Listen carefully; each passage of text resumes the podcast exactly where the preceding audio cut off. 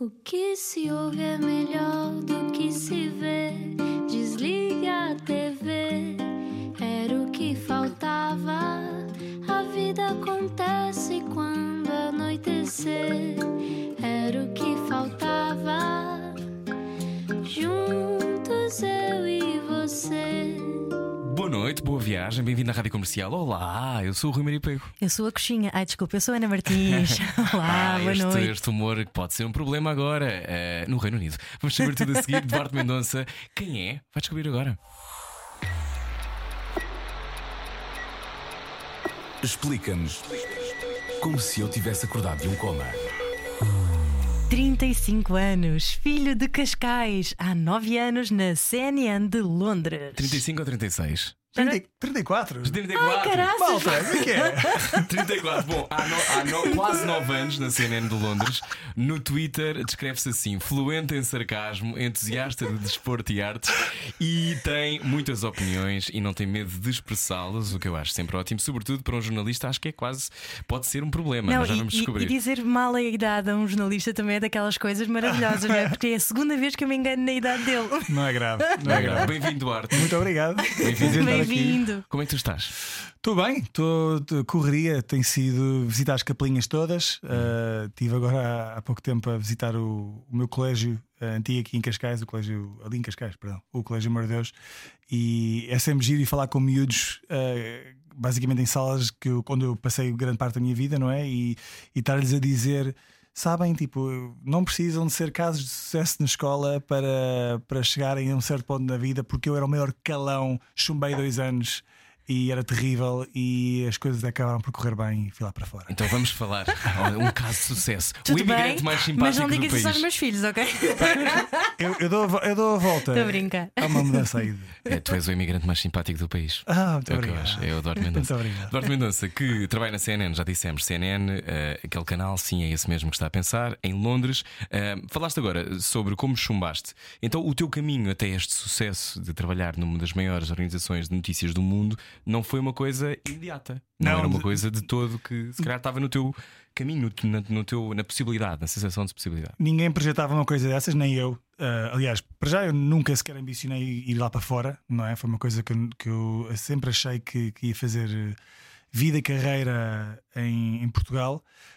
Um, e eu sabia que as coisas iam correr bem, apesar de não ter tido o percurso mais tranquilo, digamos. Lá está, como eu disse, eu chumbei dois anos, chumbei o sexto e o nono, ah, da forma mais ridícula ainda por cima, porque o sexto ano eu chumbei a História e Matemática, que não é assim tão vergonhoso quanto isso, mas depois chumbei também. História. Calma, mas pior, chumbei História, Matemática, Desenho e Música.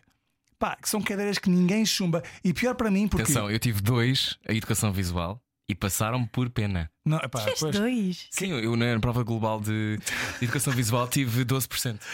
Eu, eu, isso é Isso é terrível. Mas Isso é terrível, Não- é terrível, é terrível. Porque não querias usar a régua, a Não o não sabia. Pá, Oh. eu, eu era uma miséria Tentei copiar também. nesta Não, prova global. mas, mas agora, o pior, o pior para mim nisto é que a minha mãe é cantora de jazz, o meu pai é produtor musical, chumbei a música. O meu avô, além de ser ator, também era pintor. Chumbei a desenho, não faz sentido nenhum. A minha família estava com vergonha. Não, tu estavas só a ser rebelde, provavelmente, Epá, não? eu- Estavas sim. a tentar chamar a atenção. Vamos lhe chamar isso. Vamos. Eu acho a ser rebelde. Então, e tu chumbas, hum, o que é que se sente quando se chumba tão pequeno? Porque com 12 anos, chumbar é um, é um fim de mundo, ou não? Nada, epá, sentia vergonha, sabes? Aquela coisa de os teus amigos vão, vão para o ano a seguir e tu ficas para trás. Mas ao mesmo tempo estás não sei, eu estava semi-desligado, como, como se não me apercebesse das consequências, sabes? E, e isso foi uma coisa que realmente também falava muito da, da minha maturidade. Pá, eu, eu fui apanhado em, em mil e uma cenas pelo meio, falámos daqui algumas enquanto estávamos ah, Off. off, exatamente, a falar sobre, um pouco sobre a minha infância e, e- e crescer. Não, não digo que tenha sido altamente problemático, mas também não foi fácil. E eu acho que para um miúdo com, com a minha espécie de veia vá, criativa, digamos, e depois. eh, Estando ali um bocado naquele, no meio daqueles problemas, ah, sei lá, um divórcio dos pais, por exemplo, só para falar de uma das Sim. coisas, Ahm, eu era uma pessoa que viajava muito na minha própria cabeça e, e ainda hoje em dia faço muito isso. Eu sou capaz de estar aqui, as pessoas estão a falar e eu estou a sonhar e estou noutro sítio qualquer. E hoje em dia controlo isso muito mais, mas quando era criança, bem, esquece, isso era um filme. E depois, além disso, também era uma pessoa que tinha muito aquela cena de chamar a atenção, então brincava muito, era muito palhacinho e isso estabilizava não só naturalmente a turma, mas principalmente eu era o, o maior prejudicado. E portanto isso foi-me prejudicando muito nas minhas ações escolares, a nível académico. Um, finalmente, quando cheguei ao décimo ano, aí sim comecei a entrar mais. O meu chip começou a mudar.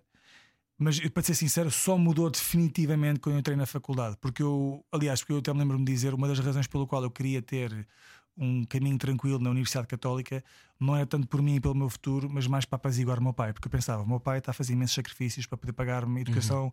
a nível privado que é uma coisa que ainda mais eu tenho tantas pessoas à minha volta, muitos dos meus amigos mais chegados que não tiveram isso, tiveram, tiveram educação porreira, mas eu estou a ter luxos e não estou a aproveitá-los. Sim, é um e, privilégio que não estás a saber epá, aproveitar. Completamente. E portanto aí deu-me sim eh, na cabeça para, para atinar e para ir para a frente. Mas também, se calhar, porque descobriste uma coisa da qual verdadeiramente gostavas. Sim, mas sabes uma coisa, eu, eu, na altura eu nem sabia bem exatamente o que eu queria, porque eu fui para jornalismo porque os conceitos por trás do jornalismo eram aqueles que eu queria experienciar na, na vida adulta enquanto profissional. O comunicar, o contar histórias e o poder ter alguma influência na vida de alguém e, se possível, ajudar. E tanto que, lá está, eu, eu pensei no jornalismo, como pensei em advocacia e como pensei em, em psiquiatria, por exemplo, a psicologia.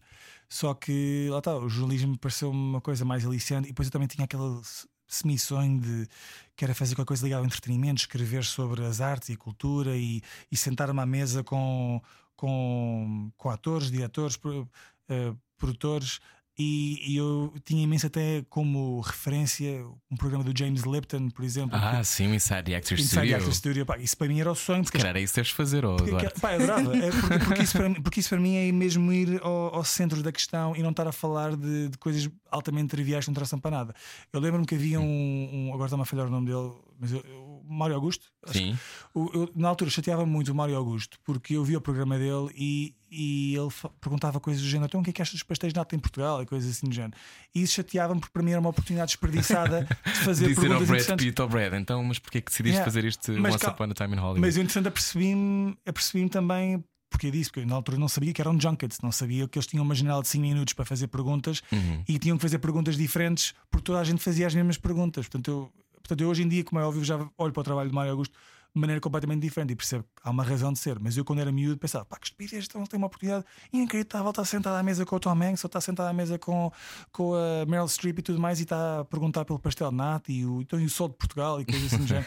Porque eu queria saber, tipo. Mas nós não resistimos, nós não Não, resistimos. eu, eu adoro isso, mas eu, eu, eu, eu adorava fazer essas perguntas também, mas não Já foste a espaço. junkets de cinema? Já, já, já. já. Eu É, também. pá, eu, eu- um dos, o primeiro junket que eu fiz, nunca me esquecer, foi Godzilla. E, e falei com o Brian Cranston. Uh, Falaste! Uau! sim, sim, sim. Brian adoro. Cranston, só para contextualizar, é o ator da famosa série. Breaking Bad. Claro. protagonista, faz de Walter White. Eu vi-o ao vivo em Nova York num- numa peça. Eu vi-o em Londres, Network. Sim, né? Claro, que incrível. incrível. Pá, eu, vi o eu vi o Network no palco e depois no dia seguinte vi o filme e, e eu pensei para mim: pá, fogo, está.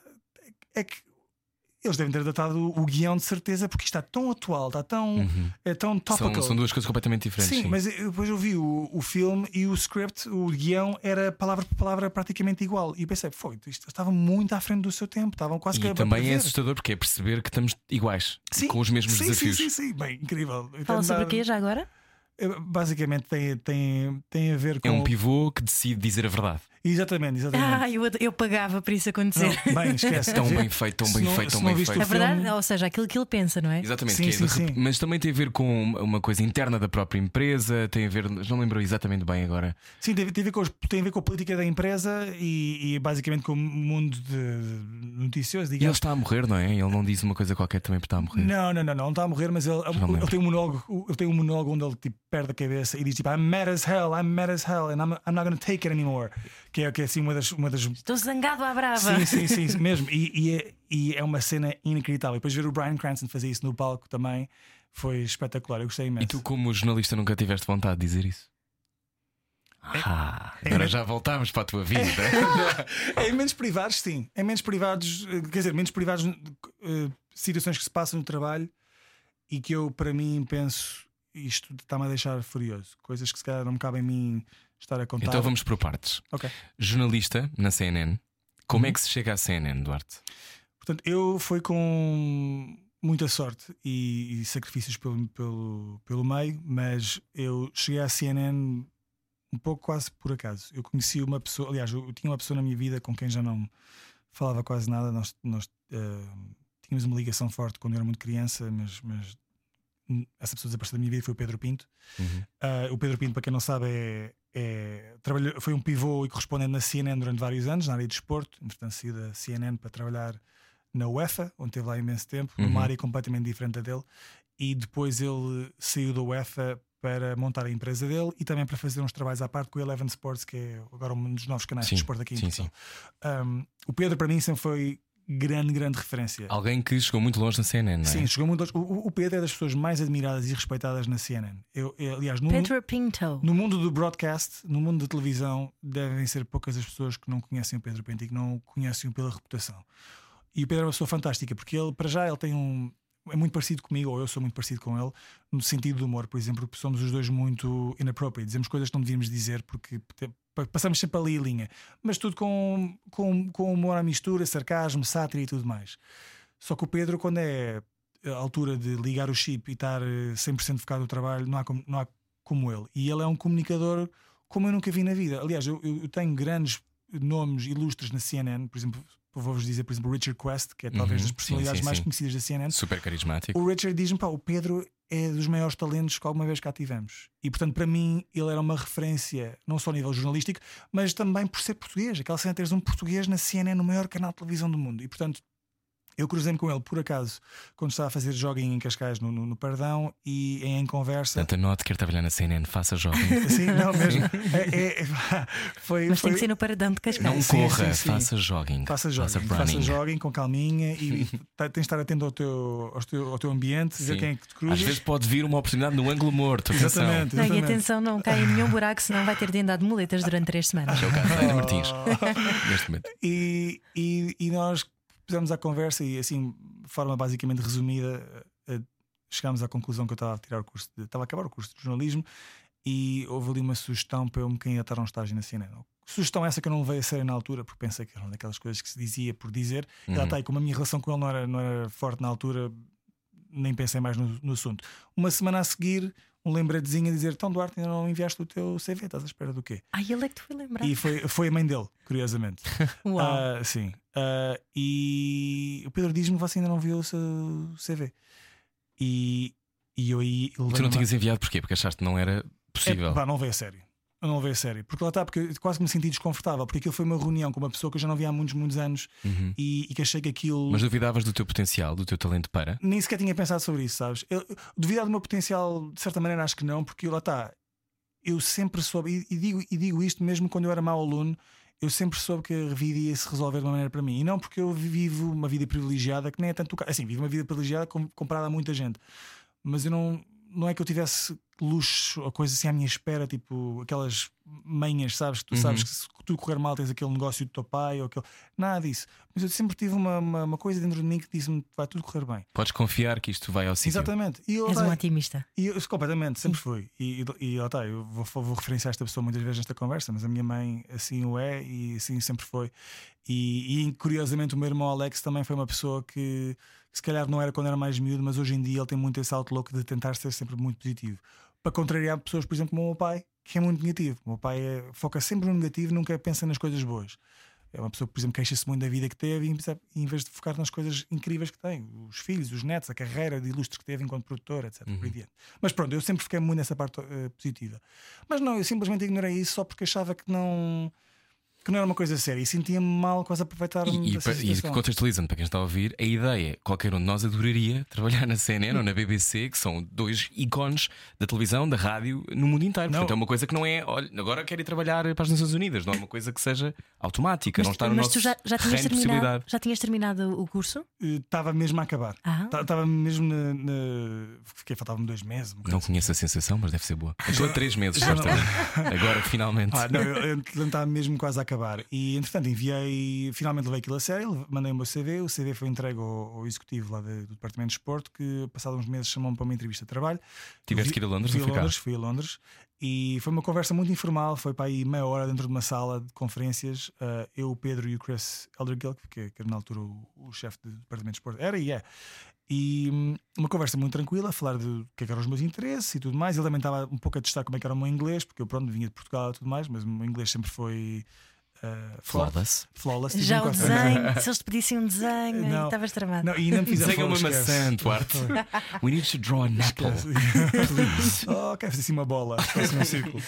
Ah, pá, e na altura eu fiz também um exame escrito para testar não só o meu inglês, mas mais, mais do que isso foi para testar o meu conhecimento do desporto. Os meus pontos Tu fortes. tinhas, tu pontos fracos. jogavas basquete há muito tempo. Sim, portanto, eu sempre joguei basquete desde miúdo, sempre tive um interesse gigante por futebol e, e, pá, e coisas, mesmo, des- mesmo modalidades que eu não sigo com tanto interesse, tenho facilidade em reter informação e em, e em Uhum. aprender. Portanto, mas já está, para, para uma redação como a redação de esporte da CNN, onde o futebol é tão forte e onde lhes faltava na altura muito conhecimento de basquete, eu era a pessoa-chave. E depois trazia línguas, trazia português e trazia espanhol, que são línguas que são muito fortes no mundo desportivo, ah, com a América Latina e tudo mais. Hum, Como é que foi isso- o primeiro dia quando chegas? não, portanto, imagina, Ah, eu, lembro-me perfeitamente de estar, eh, para já, lembro-me perfeitamente de estar sentado na redação, nervosíssimo à espera de ser chamado para a entrevista e, até veio uma pessoa falar comigo, a Christina McFarlane, que eu falo, falo sempre desta história, ela não se lembra, mas ela foi muito querida e veio, então, o que estás a fazer? Está tudo bem? Vais ter a tua entrevista? Ah, é? Ah, boa, olha, estou a torcer por ti e tudo mais. Pá, a Christina, na altura, era uma produtorazinha ah, boa naquilo que fazia e hoje em dia dá-me um orgulho imenso dizer isto, ela hoje em dia é pivô. E foi um crescimento incrível e eu poder acompanhar isso e saber que ela sempre foi uma pessoa muito fiel a si mesma e, e- e querida com as outras pessoas. Já está, ela não tinha nada a ganhar a falar com uma meileca como eu e foi e tirou o tempo dela para, ir- para me fazer sentir muito mais à vontade. Tirou uma imensa pressão de cima. Ahm, A bondade é grandeza. Ou se calhar também te achou giro, ó, Duarte. Toda a- Talvez. mas Não, olha- eu a levar a coisa para o. Não, porque ela tem bom íntimo Ela e ele não. Ela queria comê-lo. E ela, não, ela, ela vai se casar. Eu, por acaso, eu sempre achei muita piada a Cristina, mas, mas, Ah, mas, eu, mas eu tenho uma relação muito boa com ela. Ela é quase tipo irmã agora. E ainda para mais já se casar este ano, portanto vou ao casamento dela, estou com Então, muita pronto. vontade. Mas quando eu fui chamar à sala de conferências e voltando àquilo que estavas a dizer dos, dos sonhos e da grandeza de sonhar em trabalhar num sítio, o, o Chris perguntou-me na altura, Duarte, porquê é que queres trabalhar na CNN? E eu disse-lhe, a CNN é o sonho que eu nunca tive, que sou um bocado clichê. E ele pediu-me para eu Elaborar. para elaborar e eu disse-lhe pá, porque eu nunca projetei ir para, ir para o estrangeiro, muito menos trabalhar num sítio como a CNN. Só que, como podem imaginar, quem faz jornalismo, quem tira jornalismo, sonha um dia atingir estes palcos. E o facto de eu estar aqui sequer a ser considerado para um, para um estágio já é uma coisa inacreditável. E portanto, quando me disseram que eu fiquei com o estágio, até me lembro que me vi o e-mail, levantei-me da minha cadeira e fiz um moonwalk de celebração, comecei a dançar no quarto sozinho, parecia um idiota. E, e, e depois. Mas esses e-mails, quando tu recebes uma coisa dessas de entrar num sítio que não estás nada à espera, e já os três vivemos isso, é aquela coisa de eu tenho, eu tenho a reação oposta que é eu fecho o e-mail e fico tipo, isto não aconteceu. Não, não, não. Eu levanto-me e vou tipo fazer outra coisa qualquer não tenha nada a ver. esquece. Eu estava Tu quando entraste na universidade, naquela universidade do Texas, ponto foste, também tiveste a mesma reação. Ahm, sim, fiquei, sim, fiquei sem saber o que é que ia acontecer. Primeiro pensei assim: como é que eu vou conseguir pagar isto? pagar o facto de. ah, para já era, como é que eu vou pedir uma licença sem vencimento aqui na rádio para poder ir até ao Texas e depois como é que eu me vou ahm, sustentar lá? Mas pronto, ah, obrigada pai e mãe. Obrigada todas. pai e mãe também que ajudaram. Não, eu mandei tudo cá para fora. Eu estava numa cadeira de escritório tipo esta, deslizei, mandei-me um salto para trás, deslizei na cadeira, levantei-me e comecei a dançar. Tinhas que idade? 23? Tinha, tinha 24. Tinha 24, 24. porque eu entrei na CNN depois com 25, ahm, se não me engano. E, hum, e pronto, e depois eh, comecei o meu estágio, que era de 3 meses e tornou-se 4. Nesse período disseram-me, Duarte, olha, não, não querendo desmoralizar, mas o mais provável é que sigas o teu caminho ahm, a Fora seguir daqui? este estágio, sim. E, e aquilo foi mais para gerir as minhas expectativas, mais do que mandar abaixo, porque eles sempre foram impecáveis comigo. Então a sempre- seguir já nos contas como é que se fica na Ok. CNN. Venha daí, hoje está connosco Duarte Mendonça, o imigrante mais simpático do país. Um olho no peixe, outro no rádio. Ao jantar era o que faltava. Era o que faltava. Na comercial. Juntos eu e você. Viagem. O que é que está a fazer para o jantar? Será salmão? Eu acredito que as pessoas comem muito salmão. Não, é que tu falas sempre no salmão, É mas não há salmão é mais eu peixe quero no mundo. Não, eu não como outros peixes. Olha, então já como agora, dourada ou se, salmão. Se for salmão, então uh, prefira salmão selvagem, porque Sim. aquele que nós compramos que não é selvagem, que vem muito cor de rosinha, significa que está cheio de corantes. Está É, tingido. é, Mas que- portanto, quem é esta pessoa que tinge o salmão? Eu fico na dúvida, não é? É como aquela pessoa que decide as- as- as- os nomes das empresas na hora. Eu gostava de ser esta pessoa, por um lado. Que é, como é que é? O que é que faz? Ah, quer- eu Queres dizer-nos qual é? Ah, não, é melhor não. É melhor não. Não, vou melhor dizer que ainda vão ver o Capital Social e não interessa nada. Bom, bem-vindo à Rádio Comercial. Eu sou o Rui Maria Pego. Eu sou a Ana Martins. Hoje está connosco Duarte Mendonça, que nos ia dizer como é que se fica na CNN. Portanto, tu ah, vês-te de repente lá, fazes o teu estágio e depois imagino que ficar neste canal seja uma coisa que à partida é improvável, não é? Porque também deve haver muitos candidatos que, que fazem estágios e que são todos. É, é uma, uma espécie de hum, bolo de talento Uhum. extraordinário. É incrível. Uh, estar numa empresa como a CNN é logo à partida uma coisa surreal, porque tu estás realmente rodeado de imenso talento e pessoas que tu aspiras um dia a ser. Um, e vais buscar um pouco aqui e ali pessoas diferentes, porque cada um traz coisas diferentes para cima da mesa. Eu, enquanto estagiário, na altura estava muito focado em, em, em mostrar serviço e, acima de tudo, tentar compensar pelas minhas limitações. Eu, eu caí lá um pouco para quedas, um, nunca não tinha experiência prévia de outros sítios. Foi e o teu primeiro emprego foi na meu- CNN. foi o meu primeiro- Imagina. Foi o meu primeiro emprego. Não, Foi como o meu o primeiro emprego, rádio comercial. Bom, obrigada e bom dia. Ah, meu Deus. é, é, é, é, e- Eu gravei um CD aos 16, cada um tem as experiências que tem. Não, pois, eu, eu adorava ter começado mais cedo e infelizmente foi aos 25 e sem experiência prévia, portanto eu caí lá para quedas. de certa maneira, as pessoas lá parece que já esperavam que eu já tivesse algum tipo de experiência. Portanto, eu, eu nunca me esqueci uma das minhas primeiras interações. Um, um dos pivôs lá na CNN de Desporto, o Alex Thomas, ele vem ter comigo, dá-me uma cassete e diz: Duarte, quer que me cortes aqui um SOT? Eu, SOT? Pá, e não, tive coragem de perguntar. SOT é Sound on Tape, que é o equivalente a Soundbite Uhum. essencialmente. E na altura, sound on tape, porque nós ainda trabalhávamos com cassetes. Portanto, que era uma coisa um bocado estranha para a CNN. Ah, mas. Tentar 9 anos ainda havia cassetes na CNN. Não, fogo, esquece. yeah. Muitas, muitas cassetes. Já Bem, nos sentimos todos melhor, não é? Mas de comunicação em Portugal. Pois é, pois é. nós tínhamos que pôr eh, fazer o ingest das cassetes e o, o, o, o ingerir aquilo era tipo em tempo real, era tudo uma seca. E Era depois, em tempo real. Era, era coitadinho. assim, Que isto- inferno. e depois cortar Para tirares o soundbites. timecode, para depois tirares sim, o bocado. Sim, Hum. Sim, era, era horrível. E- Mas lá está, eu não sabia nada. Timecode e disto. tirar o tempo. Portanto, eu não, eu não, eu não sabia nada, não queria perguntar, estava tão nervoso que eu às tantas ia saber assim, e perguntar a outras pessoas, ou ia perguntar ao estagiário que, que estava a fazer a passagem do testemunho, digamos. E mesmo esse estagiário, por exemplo, é uma pessoa que eu uso muito como referência porque é é uma pessoa que eu achava altamente capaz, muito mais talentosa do que eu e que acabou por não ficar.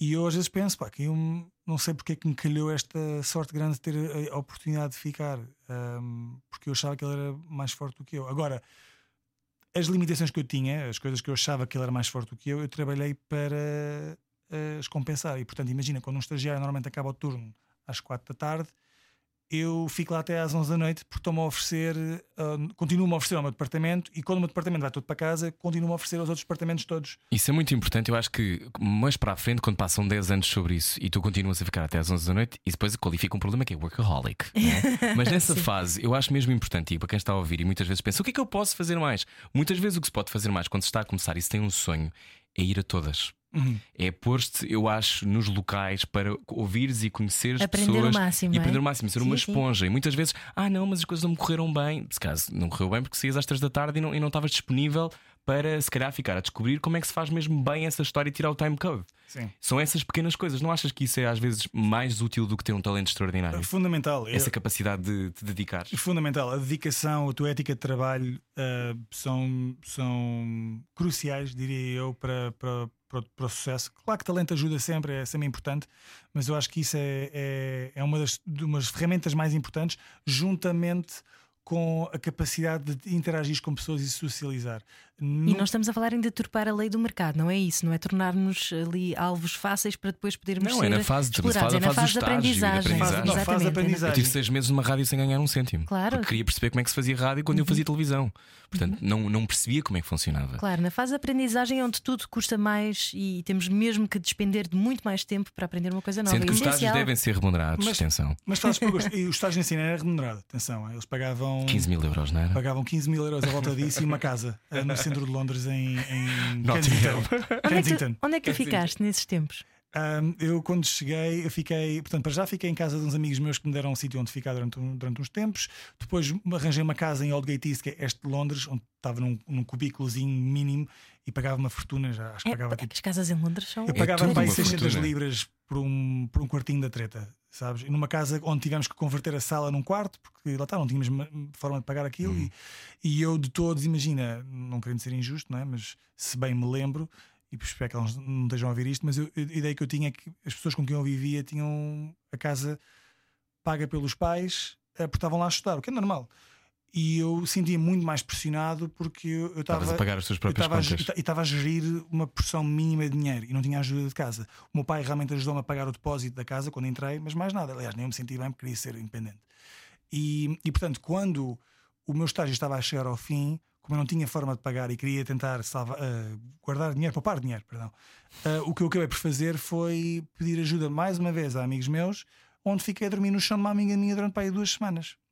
E, e, pá, e, e isto foi só um dos pequenos sacrifícios que eu fiz. Lá está, eu, eu tínhamos dito há uns tempos que o meu almoço todos os dias era uh, pão de forma com Filadélfia e tomate, porque eu não tinha para mais. Ou então era quando as miúdas faziam sopa, eu, eu apelava a bondade delas e elas deixavam-me levar um tapoeiro para, para o trabalho. Mas eram coisinhas assim. E hoje está há 9 anos na CNN.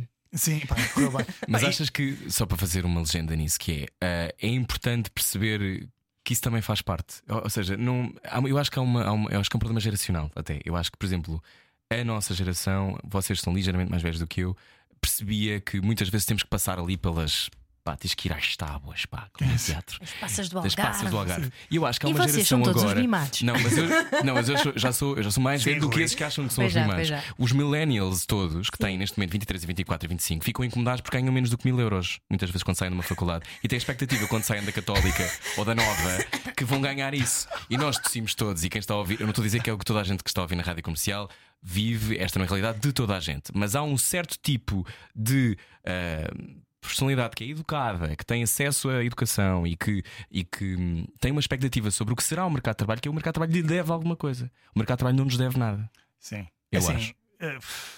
É pá, depende. Eu- Isto é um tema pleno. Não, eu depende. Imagina. eu, A não ser que tu dês o litro e ainda assim nada aconteça. Lá Bom, está, sim. Eu quero dizer, não, por exemplo, uma coisa que me chateia um bocado e. Cá em Portugal. Eu não quero, sim, em Portugal e não só, mesmo lá fora também.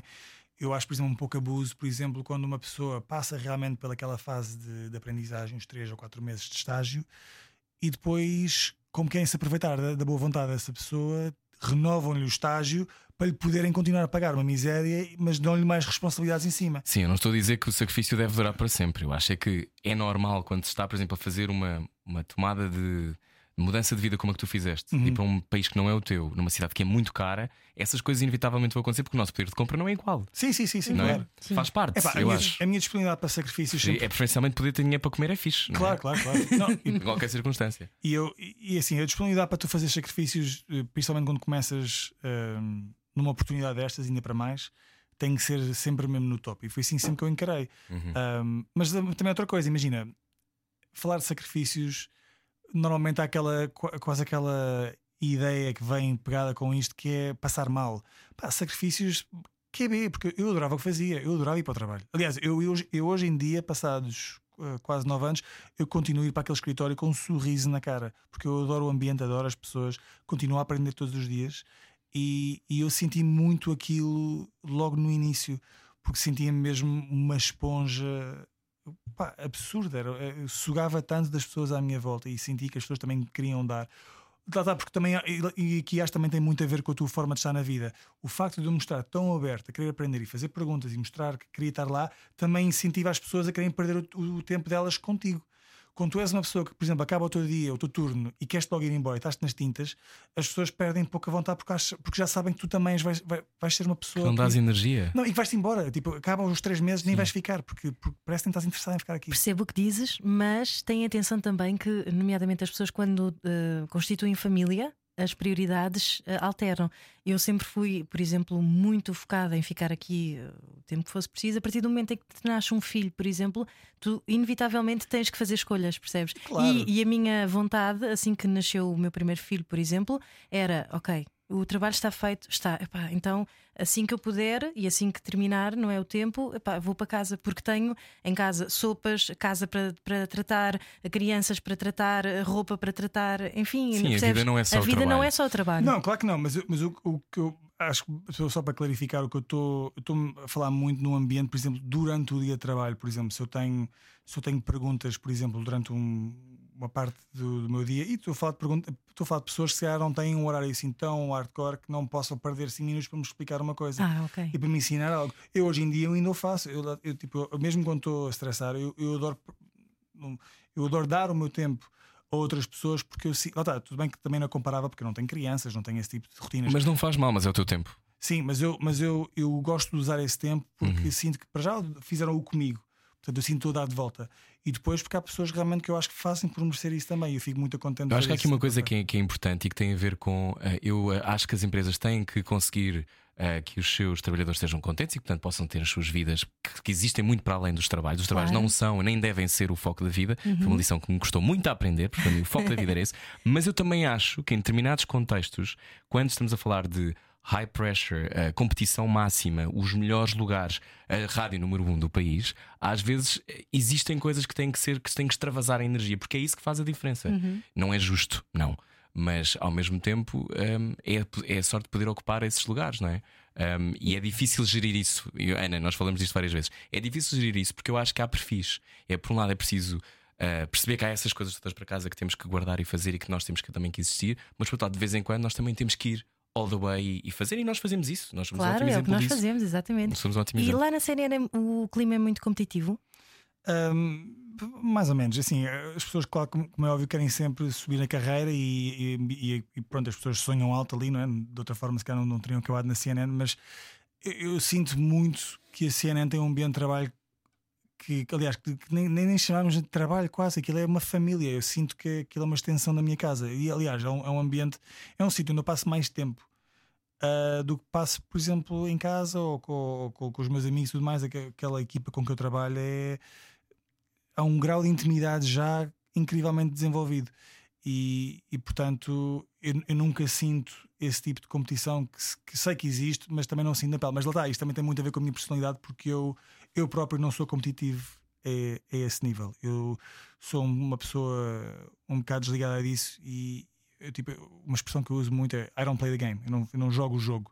Que, que muitas vezes as pessoas têm que jogar para, para chegar a um, a um certo patamar e muitas vezes esse jogo é lá lá está, a competição e portanto ou entrar em competição e eu não gosto de fazer isso portanto eu evito sempre qualquer coisa que me ponha em situações mais frágeis onde, onde tenho que falar com management, com chefes, por exemplo, que é uma coisa que me incomoda imenso porque eu sinto que não posso ser eu mesmo, por exemplo. Isto é só um dos exemplos. Uhum. E por isso eu já fiz as pazes com a ideia de que não vou ter uma carreira de topo, topo, topo, a ser um, manager e tudo mais, porque eu não estou disposto a comprometer partes de mim para o fazer.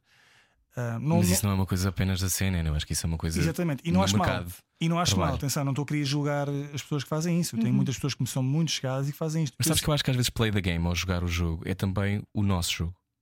Ou seja, eh, há regras, há coisas que temos de fazer às vezes para conseguir sobreviver ou chegar mais longe, mas a dada altura, quando tu jogas o teu jogo e não estar só a jogar com as regras dos outros, eu acho que também consegues arranjar a tua própria, o teu Mas a próprio caminho. CNN tem o jogo deles há muitos anos. E e é, é preciso comer muita, Muita sopa. muita espinha para, para tentar quebrar aquele jogo. Pá, eu tento manipular aquilo de certa maneira, eh, num bom sentido. Imagina, lá está, o meu próprio sentido do humor, o tipo de personalidade que eu apresento todos os dias na redação já é um pouco a criar o estereótipo do que deveria ser numa redação, porque eu sou o, o- o- eu sou tudo menos politicamente correto.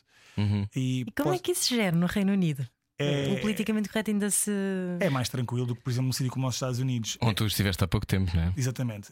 E eu, curiosamente, assim, eu, eu já tive alguns episódios, já, já me chamaram a atenção duas vezes. Chama a atenção, nada de grave, mas tipo, Duarte, não, tem mais atenção a, esse, a, a isso, porque isso se calhar ofende-me um bocadinho mais. E, e eu disse, pá, não entro logo em loucuras e dizer, pá, por amor de Deus, arranja um bocadinho de sentido de humor. Não, eu digo, tudo bem, se calhar não pensei na minha audiência quando disse esta piada, porque a pessoa a quem foi dirigida riu-se bastante, e riu-se literalmente a, a chorar, em lágrimas, a rir-se. Achou que foi de rir. Foi o quê? Foi o quê? Foi o quê? Tens de dizer Não, agora. não. Isso tinha que contar a história toda. Conta, Mas- mas vá. isto- Agora mas quero ficar a chorar, vai lá. Ok, Não, não é que nem foi assim tão nada especial. Basicamente, uma, uma grande amiga minha que, que, que, eu, que eu gosto bastante, que é muçulmana e que usa o hijab. eh, eu disse-lhe, tivemos uma conversa porque ela tinha acabado uma relação com um rapaz e, e, e numa conversa ela disse que, que sentisse um pouco, senti que o hijab prejudicava na- nas relações porque os rapazes ficavam sempre pé atrás. E eu chamei-lhe a atenção para o facto de que ela, com ou sem hijab, é uma pessoa linda, mas ela, ela é mesmo muito bonita. E é uma pessoa que não acredita quando eu lhe digo isto. Eu já mostro fotografias a amigos meus e dizem, pá, esta mulher é uma gata. E, e além de linda. O hijab é o traje completo? Não, é só, é é só- é o é lenço. só- o é? lenço É só o lenço. E além disso, é super inteligente, é, é, uma pessoa que eu acredito do, do fundo do meu coração, e eu acho que também já vos tinha partilhado isso com vocês, que é aquele tipo de pessoa que faz, que- faz com que eu queira ser ainda melhor pessoa. Eu tenho estado no meu melhor quando estou na presença desta pessoa, porque é isto, é isso que ela evoca. E é uma pessoa muito especial que é raro encontrar. E portanto eu adoro do coração. E portanto no dia seguinte temos esta conversa. Quando ela chegou ao escritório, eu disse. "Uh, uh, hey guys, look at the hot Muslim. The hot Muslim just arrived. Tipo, eu disse: pronto, a, a boa zona muçulmana, Muçulmana. acabou de chegar. E ela desatou-se a rir. E houve assim duas pessoas tipo, Uou, Duarte, o que estás a dizer? Pá? Então, o quê? Só porque ela é muçulmana não pode ser bonita? Ai, não. Eu tipo, guys, come on. Ah, não, mas a questão é que estás no Reino Unido. Isso que para mim me choca, que é a terra do, do humor politicamente incorreto e Claro, subversivo. Portanto, mas mas dizem- depois é aquela coisa do que é, que é, o que é, que é aceitável in an office, não é? Aquilo que é aceitável dentro de um contexto de trabalho. E foi isso que eles disseram. Só que eu lá está, eu, eu já estou tão confortável naquele ambiente e, e aquelas pessoas são tão minha família, ou, ou pelo menos sinto isso, que, que, não tenho, que não tenho reservas. E lá está, isso foi talvez a primeira vez que eu comecei a considerar se calhar aquilo que deveria dizer ou não dizer. Agora, continuo a Mas achar. ela riu-se. Não, ela riu-se a partir de rir. Não, e nós, pá, bem, ela, ela então estica-se comigo de uma maneira inacreditável. Eh, a gozar- com os a portugueses. gozar com os portugueses de uma maneira assim, o nosso passado colonizador. Bem, esquece, isso é tudo, é tudo mesmo, pá, é destruir-me completamente. Então, a seguir, vamos falar sobre humor. Hoje está cá Duarte Mendonça, ele que trabalha na CNN, eu tenho dito CNN, mas é CNN, eh, em Londres. Vem aí, é já já a seguir. É bom saber deixar ir. Era o que faltava. Rui Maria Peco e Ana Martins. Na comercial. Juntos eu e você. Olá, acabou de ligar o rádio. Está a ouvir o Era o que Faltava. Eu sou o Rui Maria Pego. Eu sou a Ana Martins. Não sei se já vai na sobremesa, mas temos para acompanhar Duarte Mendonça. Duarte Mendonça que, eh, nos estava é a um dizer pitel. que também é um pitel, um pitel internacional.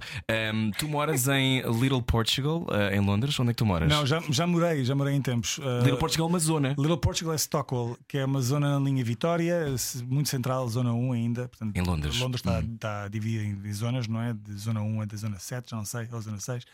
E portanto, Stockwell é central e é uma área conhecida como Little Portugal porque é onde a grande comunidade de portugueses uh, imigrantes vive. É um sítio onde podes arranjar uma cerveja Sagres. Tudo. Bem, eu vivi, literalmente, eu vivi numa casa com a minha, com a minha agora ex-namorada e nós vivíamos por, por cima de uma mercearia portuguesa chamada Casa A Serrana, ou uma coisa assim do género. E é onde comprávamos a farinheira, onde comprávamos, comprávamos Nestum, onde Duarte, tu, comprávamos. quando foste para lá, achaste que ias ser a pessoa que fica entusiasmada quando vê farinheira. Tipo, quando tem essa coisa emocionalmente feliz. Quando eu, ah, um abraço. Não, esquece. Eu, Uma bica. Eu já sabia, adorei. Porque eu, nem bebo café nem nada desse género, mas, por exemplo, eu dava imenso gosto dizer aos meus amigos: "Epá, se quiserem beber um café português, podem descer as escadas e vão lá abaixo e pedem, e pedem, e pedem um pastel de nata ou uma, delícia folhada, aqueles doces. se- mas é que é aquela coisa de estás aí para outro país e pode ser igual se tu quiseres. Não, mesmo? Pá, e, e sabes que a verdade é que para muita gente assim o é. Há, há pessoal que não sai ali daquela bolha de Stockholm. As comunidades mais, mais velhas, mais antigas ali de, de portugueses a viverem em Londres, eles. Aliás, muitos deles vivem lá há 20, 30 anos e não falam uma palavra de inglês. Porque não precisam, não saem daqui, não saem Mas isso aconteceu uma vez quando eu fui a Nova York. Era, eu estava num avião, eu saí em Newark e e estavam vários portugueses no avião e perguntaram-me: Então, e o que é que vens fazer? Vens para Newark? E eu: Não, eu vou para Nova York, vou de Manhattan. e eles: Como assim não vais para Newark? Newark é muito fixe, tens tudo aquilo que precisas, é tudo português. E eu achei aquilo uma explosão no meu cérebro. Tipo, então, mas eu acabei de vir de Portugal. Mas eu, obviamente é criar a sensação de conforto e de proximidade com a língua e com e muitos imigrantes que ouvem este programa. E este é o imigrante mais simpático do país, que é o Duarte Mendonça. Uh, Apresentem-se. Mas tem esta coisa de, de ser a sensação de que tu podes ser quem és mesmo quando estás retirado do teu, do teu país, não é? Sim, sim, sim. E sempre me senti super português, se não mais, eh, quando cheguei a Londres, porque vinha quase aquela missão de ser embaixador, sabes? Estar ali a servir o meu país. E, e, e primeiro, uma das coisas que eu quis muito fazer foi mudar a imagem que os portugueses tinham dentro da minha própria redação. Porque eu sei que eles diziam aquilo na brincadeira, se calhar, mas eu senti também uma ponta de, de verdade ali quando eles diziam: Ah, os portugueses têm fama de ser preguiçosos. Eu, desculpa, Olá, de Então casa vai lá 11 tu. Yeah. Pois, está bem. Não, os portugueses trabalham nas horas e, e tudo bem que ok, há casos para tudo, não é? Mas eu tenho muito orgulho dos imigrantes que, que, que tenho vindo a conhecer ao longo da minha vida, não só em Londres, mas espalhados pelo, pelo mundo fora, porque eu sei dos sacrifícios que muitos tiveram que fazer para chegar àquele patamar e, e os sacrifícios passam logo pelo facto de ter que abandonar a casa, os amigos e a família. É, é duro. E, e muitas vezes viver realidades totalmente distintas das que eles tinham quando viviam cá. Já agora vamos mandar um beijinho a todos os imigrantes que vivem em Portugal e que também estão longe de- da família e dos amigos de toda a gente. Claro, e, e houve uma fase em que tanta gente foi embora, há um, mais ou menos seis anos, em que as pessoas foram de 100 mil pessoas e mais, e todos os anos vão. Tu tens saudades de morar cá?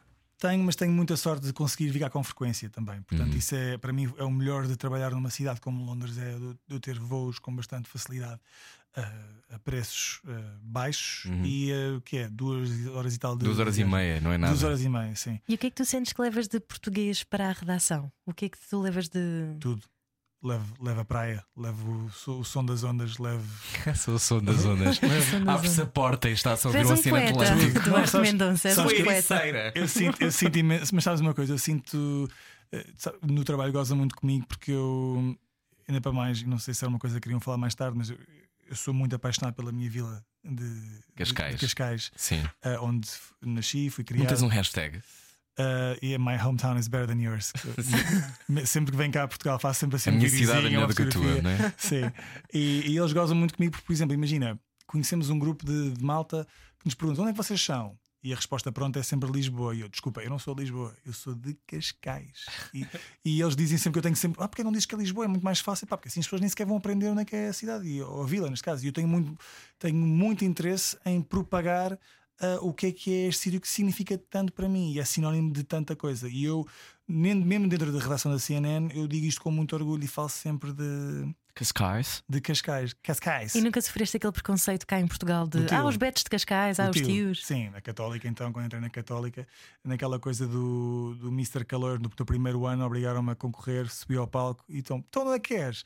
Cascais, começou lá tudo. Uh! Sendo na Católica, Tipo, dá mais betos por metro quadrado do Não, que se não, calhar. mas eu, eu senti logo que levei. uma- Aliás, para tu veres bem, muito grande parte dos meus grandes amigos da Católica di- dizem-me todos, tranquilamente, sem, sem, sem censurar, Duarte, eu quando, quando te vi pela primeira vez odiei-te.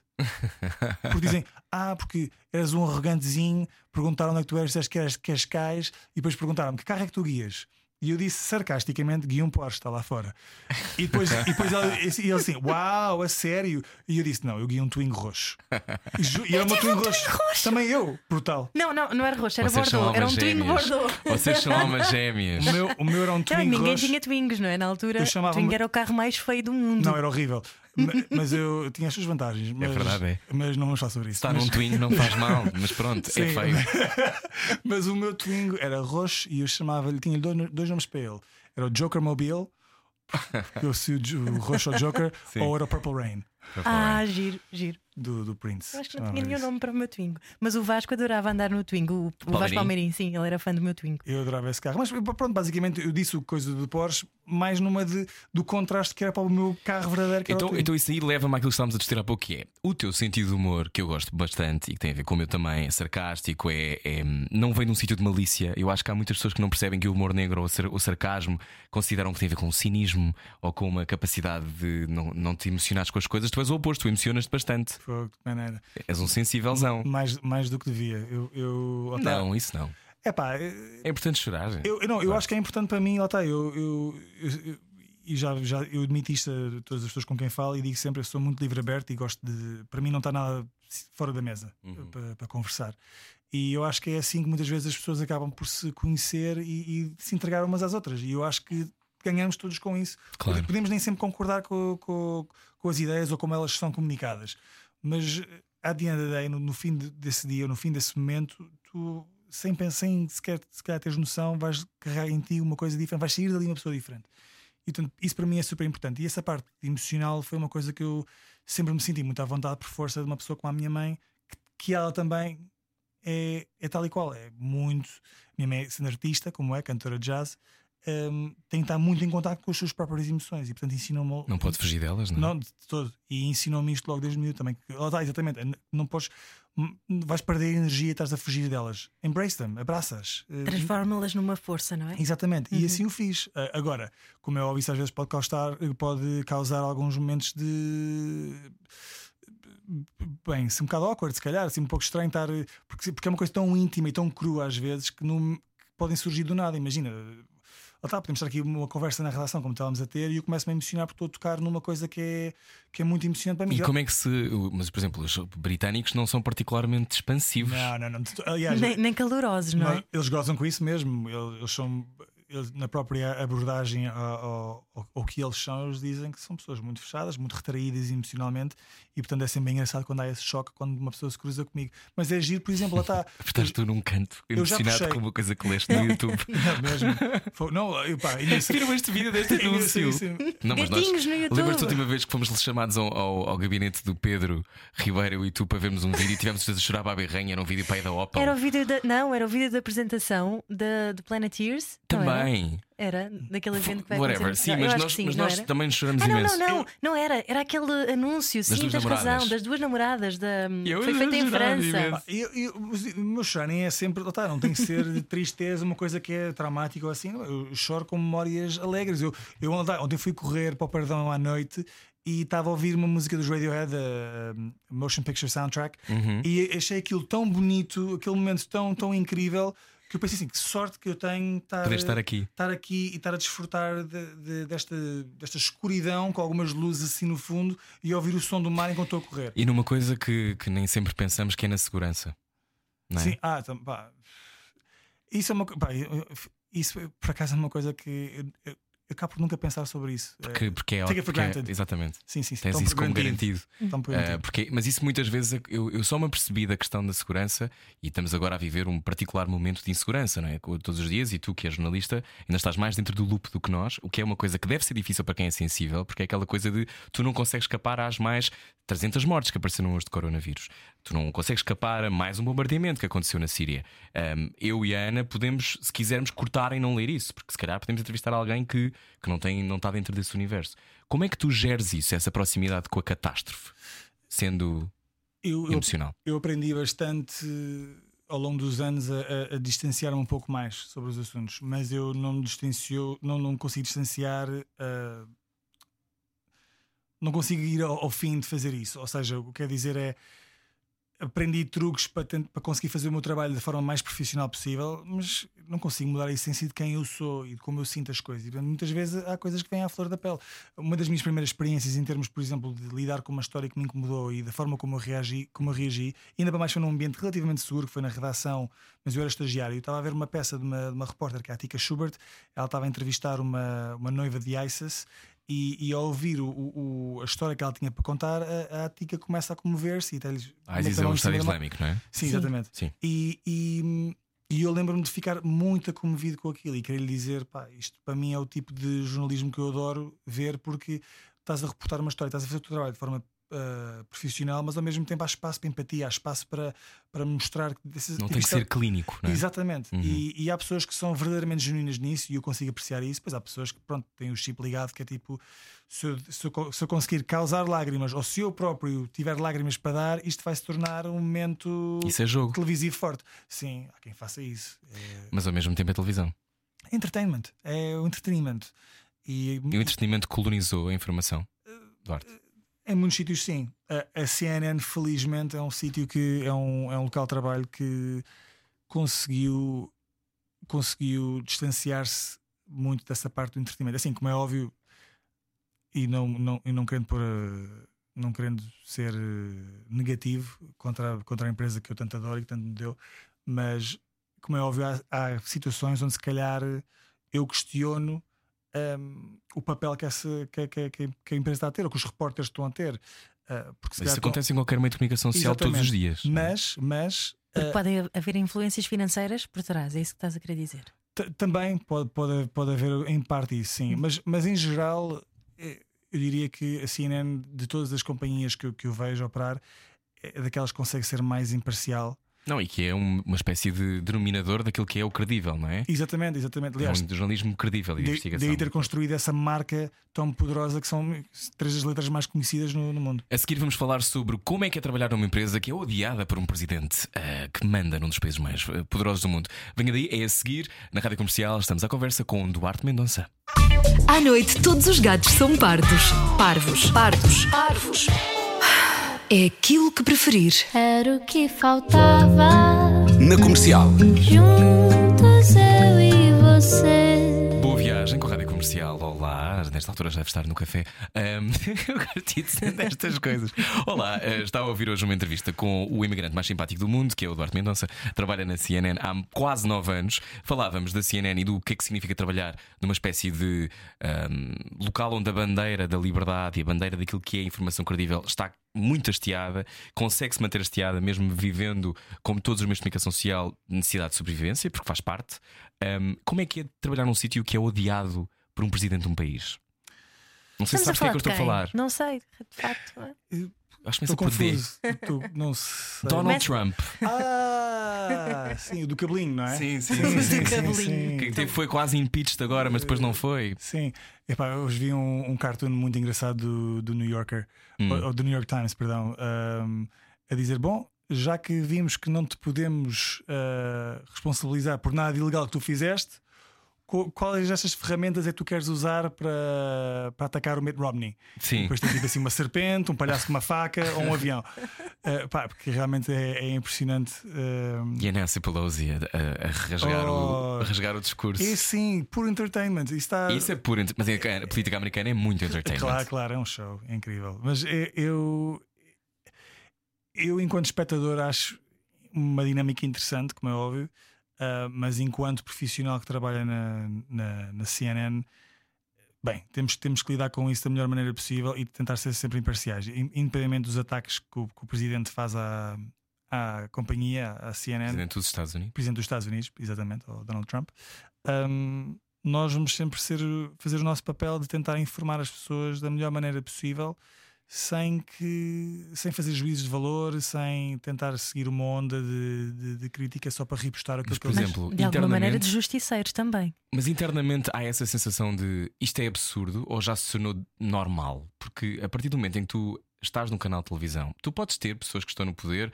Tens o Kim Jong-un, não é? Que obviamente que não é uma pessoa que há de ser super disponível para conversar. Mas estamos a falar de alguém que é supostamente presidente do país da liberdade, não é? Ahm, como, é que, como é que internamente na CNN se lê isso? É, é um período absurdo de convulsão? Isto um dia acaba? Ou é só the new normal? É incerteza, sabes? Porque o, quando é que acaba? Não, não sabemos quando é que acaba. Nós falámos que. Eu lembro quando tudo começou, nunca na vida Donald Trump vai ser. Vai ser eleito. Quando foi eleito, nunca na vida vai sobreviver o primeiro mandato. Depois, agora já estamos no impeachment, nunca vai sobreviver o impeachment. Nunca na vida a extrema-direita vai ganhar terreno. Ah, estou, estou. Eh, Sim, esquece.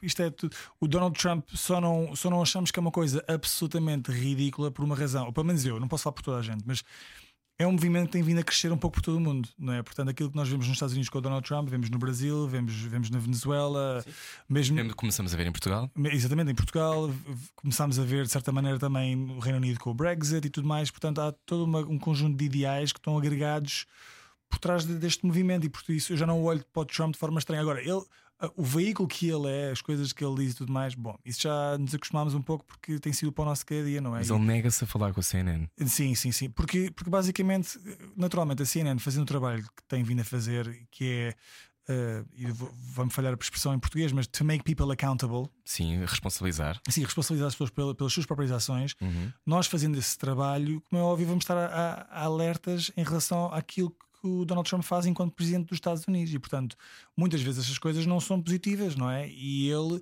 acha que nós estamos numa missão de Destruição. de, de- de destruir e de o mandar abaixo e tudo mais. Não é o caso.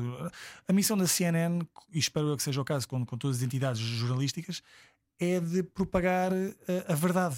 E, e- e não fazer juízos de valor, mas dar a oportunidade às pessoas de, de terem essas ferramentas para poderem eh, tomar as suas próprias decisões. Falaste do Brexit. Vamos aqui dar as mãos um bocadinho, fazer um, Vamos um mãos. segundo de silêncio, ok? Ok, um segundo de silêncio pelo Reino Unido. Vamos agora prosseguir e falar do Brexit. Como é que tu encaras o Brexit sendo um imigrante em Londres? O Brexit foi das coisas mais inesperadas que aconteceu desde que eu me mudei para o Reino Unido. Eu lembro-me de, de estar no- na véspera do referendo, do resultado do referendo, e o, o Remain, o, o ficar, estava a liderar e eu senti-me relativamente descansado e até fui dormir. Fui para a cama e na altura a minha namorada, a Madalena, ficou acordada ainda a ver aquilo e ela acorda-me às 3 ou 4 da manhã a dizer Duarte, vamos sair. E eu parece que lembro-me perfeitamente de sentir que tinha levado um murro no estômago. E, e não queria acreditar e fiquei logo muito nervoso, Hum. nervoso, ansioso, irritado. Foi uma mescla de, de- de várias emoções e eu ainda para mais tinha que lidar com isso tudo o mais rapidamente possível, porque no dia seguinte ia fazer um direto para a RTP que eles me tinham pedido para reagir ao, ao que se tinha passado. E eu lembro-me na altura, quando acordei, até fui falar com, com a tal mercearia portuguesa, não é? A Serrana, acho eu. Uhum. E fui falar com os clientes lá e tive feedbacks muito estranhos, portugueses, inclusive, a dizer que, que estavam contentes com o resultado. Depois cada um deu os seus motivos. E o, o caso que mais me chocou, até lembro-me de ter ouvido, foi uma senhora que me disse: os meus, os meus filhos nasceram no Reino Unido, portanto são ingleses, e portanto, como tal, eu não quero que venham pessoas de fora a concorrer com eles no mercado de trabalho. E eu fiquei, então, mas você. Apesar de ela ter tido esse direito antes. Exatamente, foi logo que eu chamei a atenção, mas ela disse: "Pá, eu tenho que pensar em mim e tenho que pensar na, na minha família. E, e isso bateu um bocado mal, mas pronto, eu tive que lá está, digerir aquilo, eh, ter, a minha, ter a minha história e os meus factos ah, na, na cabeça e fazer o direto. Desde então tem sido um crescendo que nunca mais acaba, não é? Um crescendo que às vezes não cresce tanto, não é? que está ali em modo pause, que não há desenvolvimentos e depois continuamos. E o Brexit tem sido talvez a história que eu tenho cobrido mais eh, pela CNN desde que me mudei para o Departamento das Notícias. E hum, é exaustivo. É realmente um, um capítulo muito interessante do, do Reino Unido e realmente é. E é- da história da Europa? exatamente. Tu e- tens que usar fato e gravata quando estás a fazer reportagem? Não, não, Ok, não, não, não, não. ok. Nós, nós- Estava a imaginar-te à porta Essas de Downing coisas. Street. Ah, não, Não, é? Porque, porque passas produtor. muito tempo. Ah, és produtor, produtor, ok, sou claro. produtor. Portanto, os produtores, os produtores, mesmo os repórteres não têm que necessariamente estar de fato e gravata, Ok. mas, mas eu, como estou mais atrás da câmara, digamos, eh, não, não, não tenho tanto esse, esse problema. Mas, mas pronto, mas lá está, eu passo realmente muito tempo eh, em frente de Downing Street, que é onde o Primeiro-Ministro vive.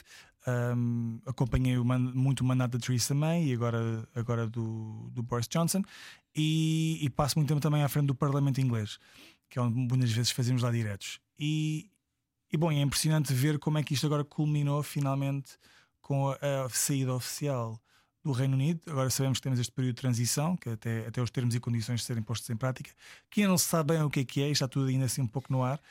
Deixa-me só dizer que hum, eu estive lá agora, há Uhum. pouco tempo, na semana passada, e tive muito pouco tempo lá e chocou-me muito porque eu apanhei um Uber, fui do aeroporto para. Também a achar que tinha imenso dinheiro, fui do, fui do Uber de- do aeroporto para o sítio onde eu ia ver uma amiga minha estrear-se em Londres a, a tocar e eh, de repente apanhei numa talk radio, uma rádio de palavra, eh, o programa do, do Nigel Farage, Ui, que eu não sabia que existia. Nigel Farage, o, a cabeça, a cara eh, do país, o Keep, eh, do país, do partido tenho um Keep. programa de rádio? Tem um programa de rádio diário, Ana. Um programa de rádio Isso diário. muita coisa. Às 7 da tarde, portanto, um bocadinho antes de nós começarmos, às 7 da tarde, em que basicamente é ele a explicar de todas as maneiras como estava felicíssimo por tinham conseguido sair da Europa. E o que mais me chocou foi quem estava a conduzir o Uber era claramente um imigrante. Se era, não sei de onde é que ele era, mas era claramente de alguns do Medio Oriente, não sei exatamente o nome, tinha um nome, Mohamed qualquer coisa. E ele estava a ouvir atentamente e a concordar. E eu fiquei em choque, porque é aquela coisa do que tu deves assistir frequentemente, que é hum, se eu de alguma forma também participar nesta legitimação do ódio, ah, pode ser que não odeiem a mim. Sim, mas assim, uma, uma- coisa também há que ser dita sobre o Brexit: eh, o Brexit não se trata só de divisão e de ódio, não é? Há, há prós e contras. Ehm, agora, eu, por exemplo, da Mas minha. também há a legitimação do ódio. Não, não, Claro. claro, e, e, e dizer. Do ódio à diferença, do ódio às. Exatamente, isso, às isso, outras isso, há, isso há bastante, mas eu acho que depende das pessoas. Isso é uma Mas eu- consequência, não é? eu tenho interações super diferentes com, com, com várias pessoas, muitas delas apoiantes do Brexit. E, portanto, há umas que eu sinto que têm as suas razões, a nível de, Económico, de- não é? económico, a nível só porque, bem, às vezes aquilo que eu chamo um pouco aquela ilusão de recuperar a grandeza do Império Britânico e os, In- o Inglaterra para os ingleses e coisas assim do género. E depois há uns que, é- que, é o, que é o ódio que muitas vezes vem propagado do medo. O medo que se vai. Que Medo vai de perder a sua posição? medo de perder a sua posição, medo de daquilo que eles não conhecem, né? que, é, que é tipicamente o caso, né? portanto, os imigrantes que vêm para aqui para roubar o trabalho ou que vêm aqui para nos atacar. Portanto, o, aquilo, o estereótipo já foi criado em, relativamente aos muçulmanos, por exemplo, que são todos os terroristas e tudo mais, e sempre que há um ataque, eh, vamos logo generalizar, porque infelizmente Londres é um, é um alvo. uh, frequente para, para ataques terroristas e, e tem calhado que muitas vezes são, são, são pessoas de origem muçulmana e tudo mais, mas pá, daqui daí a generalizar uh, dessa maneira e depois é não sei, é tipo, se vamos contar uma história como deve ser, também temos que contar todas as outras histórias bem. Muitas vezes eu acho que as pessoas escolhem os argumentos que querem utilizar porque lhes é conveniente. E também aquela coisa de este que deu que eu ouvi do Nigel Farage e que era um programa de- de uma hora em que ele também ouvia chamadas e pessoas que ligavam ligavam-lhe para congratulá-lo e etc. Eu fiquei, fiquei muito. Em Portugal isto não seria possível, embora algumas personalidades existam para comentar futebol, não é? Depois estão na televisão, comentam futebol, pelo meio deixam assim umas pepitas de ódio e, de, e é assim também que escalam ah, nas sondagens, etc. Mas ah, os meios de comunicação social são fundamentais também para ser o dique contra esta contra estas, estas maneiras de manipulação, não é? Se, se, se o jornalismo não, não faz alguma coisa, quem é que pode fazer? Ah, sim, mas uh, por- daí eu, eu encarar o trabalho que tenho com, com muita responsabilidade. Há uma, há uma certa pressão naquilo que eu faço, porque eu sei que o que nós fazemos é vital para que possamos todos viver em sociedade, porque é, é dar a conhecer às pessoas a, a realidade que, que- que todos nós partilhamos pelo mundo fora, e muitas vezes de uma forma distante, outras mais próximas, mas, mas as- é- na ignorância é que as pessoas vão cometer os erros, é que vão ah, despontar ah, aquilo que pior há no, no- no ser humano. Uhum. E portanto é e no combatendo. medo, não é? No medo da diferença. Exatamente, e é combatendo a ignorância que nós vamos unificando o- o- as, as pessoas. Mas, por exemplo, como é que se é imparcial? Como é que se dá a notícia de que eh, o KIP está a avançar nas sondagens, por exemplo? Eu, eu não consigo. Pode ser a negação da tua existência naquele país, por exemplo. Sim, No teu caso, não, que já estás lá há mais de 5 Tô- anos. tô- é? sim, Sim, mas, tô, mas para alguém que esteja, Claro, não é? É claro. aquela- Isso é cá, settlement e muitas pessoas têm ficado, etc. Mas há aquela coisa de, por exemplo, eu, eu acho que eu, eu tenho um lado jornalista e que me veio ao de cima, sobretudo quando vejo assim uma injustiça, que é muito justiceiro, mas esse lado da imparcialidade é muito difícil de manter. Para, É. para mim é, eu acho que para ti também, Sim, não é? sim, por isso é que não fui para jornalista. Lá está. Como é que tu que fazes isso? Como é que tu é consegues brincadeira. gerir isso? eu acho que sim, é muito difícil, mas eu também acho que é por isso que a CNN também emprega os melhores jornalistas no mundo, porque tem uma capacidade que já foi treinada, desenvolvida. ah, De não ficarem enlaçados na. E- exatamente, e conseguem criar essa distância Uhum. que, que se calhar, por exemplo, eu não conseguia, se calhar mais no início, por exemplo. E tenho vindo a aprender, não só através das minhas próprias experiências, mas também daquilo que eu vou absorvendo ver as pessoas a trabalhar à minha volta. Agora, manter 100% de imparcialidade é complicado, é um, é um grande desafio, talvez os maiores desafios que nós temos enquanto jornalistas, mas não é, não é impossível. Eu acho que as pessoas, nós temos é que estar focados em fazer o nosso trabalho da melhor maneira, de forma a estar, mais uma vez, a, a ajudar as pessoas, porque isto é muito maior do que eu. Eu- A minha opinião, fim ao cabo, por muito que ela importe para mim, no, no, no, Cômputo geral. no cômodo geral é, é uma coisa insignificante porque não vai ajudar em nada o, o que o, o, o, o que se está a passar no mundo. Então o que- teu propósito é ajudar a levar a informação fidedigna às pessoas? O Sem propósito dúvida. na vida, a tua missão? Sem dúvida, sim, sim, sim. É, um, é um- talvez a, uma- a maior a maior missão assim, enquanto jornalista, trazer a verdade às pessoas e, e dar-lhes a oportunidade de terem os factos na mesa para poderem tomar as suas próprias decisões. Eu não quero tomar decisões por ninguém. Gostava, em muitas ocasiões, claro, se eu, se eu assim pudesse.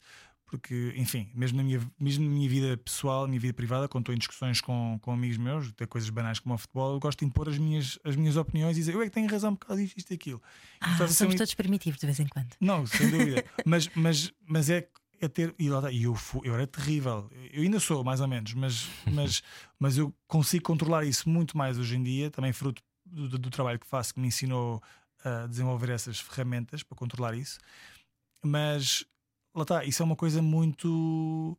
Muito da treta, sabes? Isso é uma conversa, lá está, uma conversa de café quase. Quando se Sim. trata de uma coisa como, como o trabalho, onde, onde temos uma responsabilidade tão grande, porque nós chegamos a, a milhões de casas por dia e eh, não só através da televisão, mas também dos meios de, de redes sociais, internet e tudo mais. Portanto, há uma responsabilidade gigante e por isso é que eu sinto tão sortudo em trabalhar num sítio como a CNN, que além de ter essa, oferecer-me essa plataforma para propagar Coisas eh, em que acreditas? informação e Uhum. coisas que eu acredito, sim, mas também dá uma oportunidade, acima de tudo, de trabalhar com alguns dos melhores profissionais no negócio.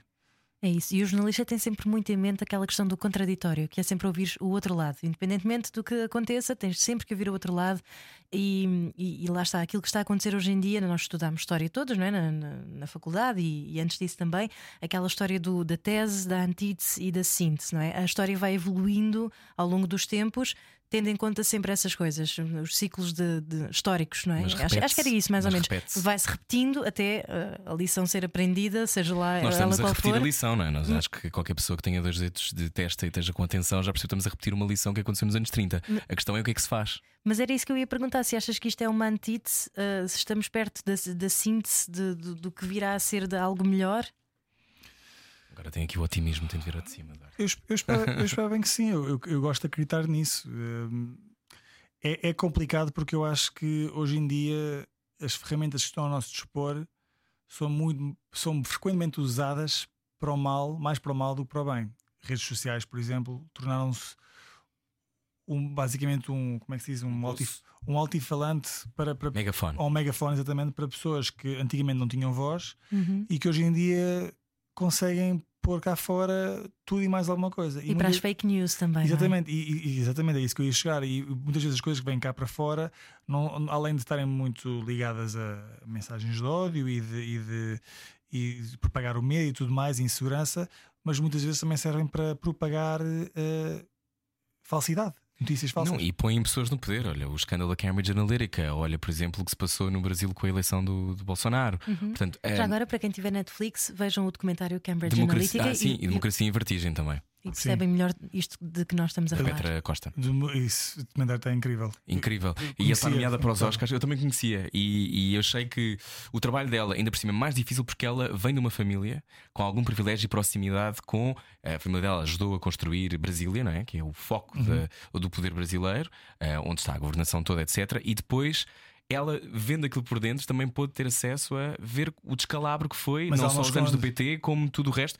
E é muito difícil manter essa, essa distância de estar a relatar uma coisa que mudou para sempre o país, que mantém o país de uma forma esquisita e que, e que, e que pronto, e que nós podemos, obviamente eu e a Ana, se podemos ir mais longe naquilo que vamos dizendo, naquilo que são opiniões, mas a sensação que eu tenho é que as pessoas não estão tão interessadas assim em ser informadas, querem só posicionar-se.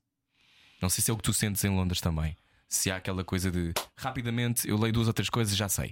Não é não serem informadas, eu sinto que as pessoas já vão com, com as suas próprias ideias feitas e, portanto, só procuram aquilo que vai eh, consolidar aquilo que elas já pensavam. Confirmar. Portanto, ela- exatamente, confirmar. Portanto, não, não há tanta procura de desafiar aquilo que eu acredito e as minhas crenças e tentar desenvolver e aprender outra coisa nova. É mais o, o focar naquilo que eu já sei e aquilo que me interessa saber.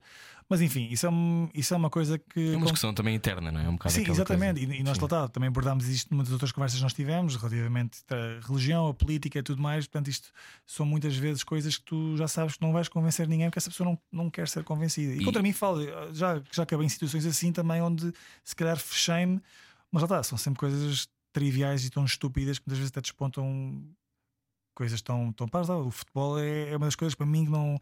Não faz Ficas sentido. cego? Eu fico tão feliz se tu não curtires futebol, Rui, às vezes. Porque, porque, Porquê? porque eu acho que tu, há, há muitos males que vêm com isso. Às vezes não percebo, por exemplo, quando tenho um momento assim de lucidez, penso: porquê é que, porquê é que eu fico furioso com isto? Porquê, é que- porquê, é que- porquê é que o Benfica ter perdido vai-me estragar o dia? Estás a ver? E hoje em dia não acontece, mas ente- Olá, pai, tudo bem? Bem, mas isto era, era, era era uma coisa, Chica, uma mas coisa que são consequência. mesmo viradas. Não, esquece, ouve lá, e os meus, portanto, eu faço parte de um, de um- de um trio de, de amigos, portanto, eu, o Joaquim e o Eusébio crescemos juntos e eu e o Luís somos do, eu e o Eusébio somos do, do Benfica, o Eusébio naturalmente não diz tudo, não é? E, e o Joaquim é sportinguista. E nós pomos a falar de futebol e nós somos melhores amigos. pá, as discussões mais acesas e mais violentas que eu tive foi com eles por causa de futebol, onde estamos aos berros uns com os outros e, e já, e, já parte para o campo pessoal, sabes? Já estamos a dizer, já estamos a falar das famílias e coisas assim. do género. Pá, assim, mas porquê? Porquê? Mas há muita gente que diz, mas há muita gente que diz que esse, esse sítio também é uma maneira de tu carpires e extravasares Sim. para depois não seres um hooligan na vida real. Não, e eu reconheço que há muita magia por trás do futebol e do desporto em geral. Calma, não estou a querer. eh, E estou- fair play só- e tudo, Não, não é? tudo. Ah, não, há muita. Claro, por isso é que eu sou tão apaixonado pelo desporto e, e em particular pelo futebol. Mas lá está, eu, só focando nas coisas. Há o negativo que eu acho que podíamos viver bem sem ele. E, e é tão intrínseco quase que. Mas é nós difícil assistimos a tantos disparates e nos últimos tempos coisas tão graves que aconteceram, por exemplo, no futebol português, e não vou alongar porque tenho mais que fazer e não, não é o meu tema, mas e porque preza a minha integridade física, mas é um absurdo.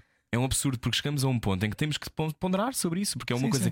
que, que é talvez a maior indústria que temos em Portugal de entretenimento, se não é mesmo a maior, aliás, maior, é que gera mais dinheiro, é que gera mais paixões e, e que devia ser um encontro de É, um- é porque é uma coisa bonita, não é? As pessoas juntarem-se todas para celebrar uma coisa e estarem ali a ver aquilo. E são às vezes 80 mil pessoas fechadas num sítio. Imagina todos no estádio a cantarem Kumbaya, my lord. A Todos nós, mas todos nós somos primitivos. Quando é que tu, à parte do futebol, és mais ah, primitivo? Uh, uf, uh, discussões que têm a ver com arte, em particular o cinema e o teatro. Cinema muito, eu, eu sou muito convicto. Eu gosto de. Nós já discutimos sobre cinema e não te passaste. Não, não, não, mas há, por exemplo, Ah, estávamos, lembro- cá estávamos separados. eu lembro. Eu Eu lembro estava em Londres, eu estava em Portugal. não, tá- estávamos a falar, estávamos a falar de. Do Call Me By Your Name. Eu lembro, eu lembro- sim, essa, essa conversa, mas isso é uma conversa que eu acho interessante porque, eu, porque aí não é estar a dizer que uma coisa é má e ponto final. Por exemplo, o que- o que me chateia, por exemplo, é quando uma coisa que eu- eu- há espaço para subjetividade e, e pronto, e, e- Não há nada mais subjetivo nada mais, que a arte. Exatamente, não e é? nada mais subjetivo que a arte. Por isso é que eu adoro arte. Não, o que é incrível, mas estás a dizer que uma coisa é, é má quando há já muita coisa ali boa que, que quase ali como se tivesse ali um certificado de, de approval, sabes? De aprovação, que aquilo realmente é bom. Então, imagina, por exemplo, eu estar a falar de um filme que é incrível, como a Filadélfia, que é um filme que me marcou uh, desde, desde criança. Com o Tom Hanks. Eh, não e é? com, com- exatamente, com o Tom Hanks, o Denzel Washington, o, o António Banderas. É um filme de Jonathan Demme, que, é, que ainda mais é um filme que aborda um, um tema muito sensível, porque é a homossexualidade, a SIDA, numa altura que era muito tabu, o filme saiu em 91, o que é que era. Sim, sim, sim. Portanto, tudo isto eram tópicos que não se discutiam. Na Veio a morte, a morte era diária, não é? A morte Exatamente. era diária. E, E a reação horrível do governo. e o, o filme é não só é um dos filmes mais bonitos que alguma vez vi na minha vida, mas para mim tem uma das cenas mais épicas na história do cinema, que é a cena da La Mama Morta, que, que eles estão a preparar o QA para, o- para o dia decisivo no tribunal. E, e basicamente o realizador baixa as luzes, tem um foco de luz no Tom Hanks, ele está a explicar a origem da música da Maria Callas. Pronto. E a história que ele está a contar é tão lindo. que é lindíssimo.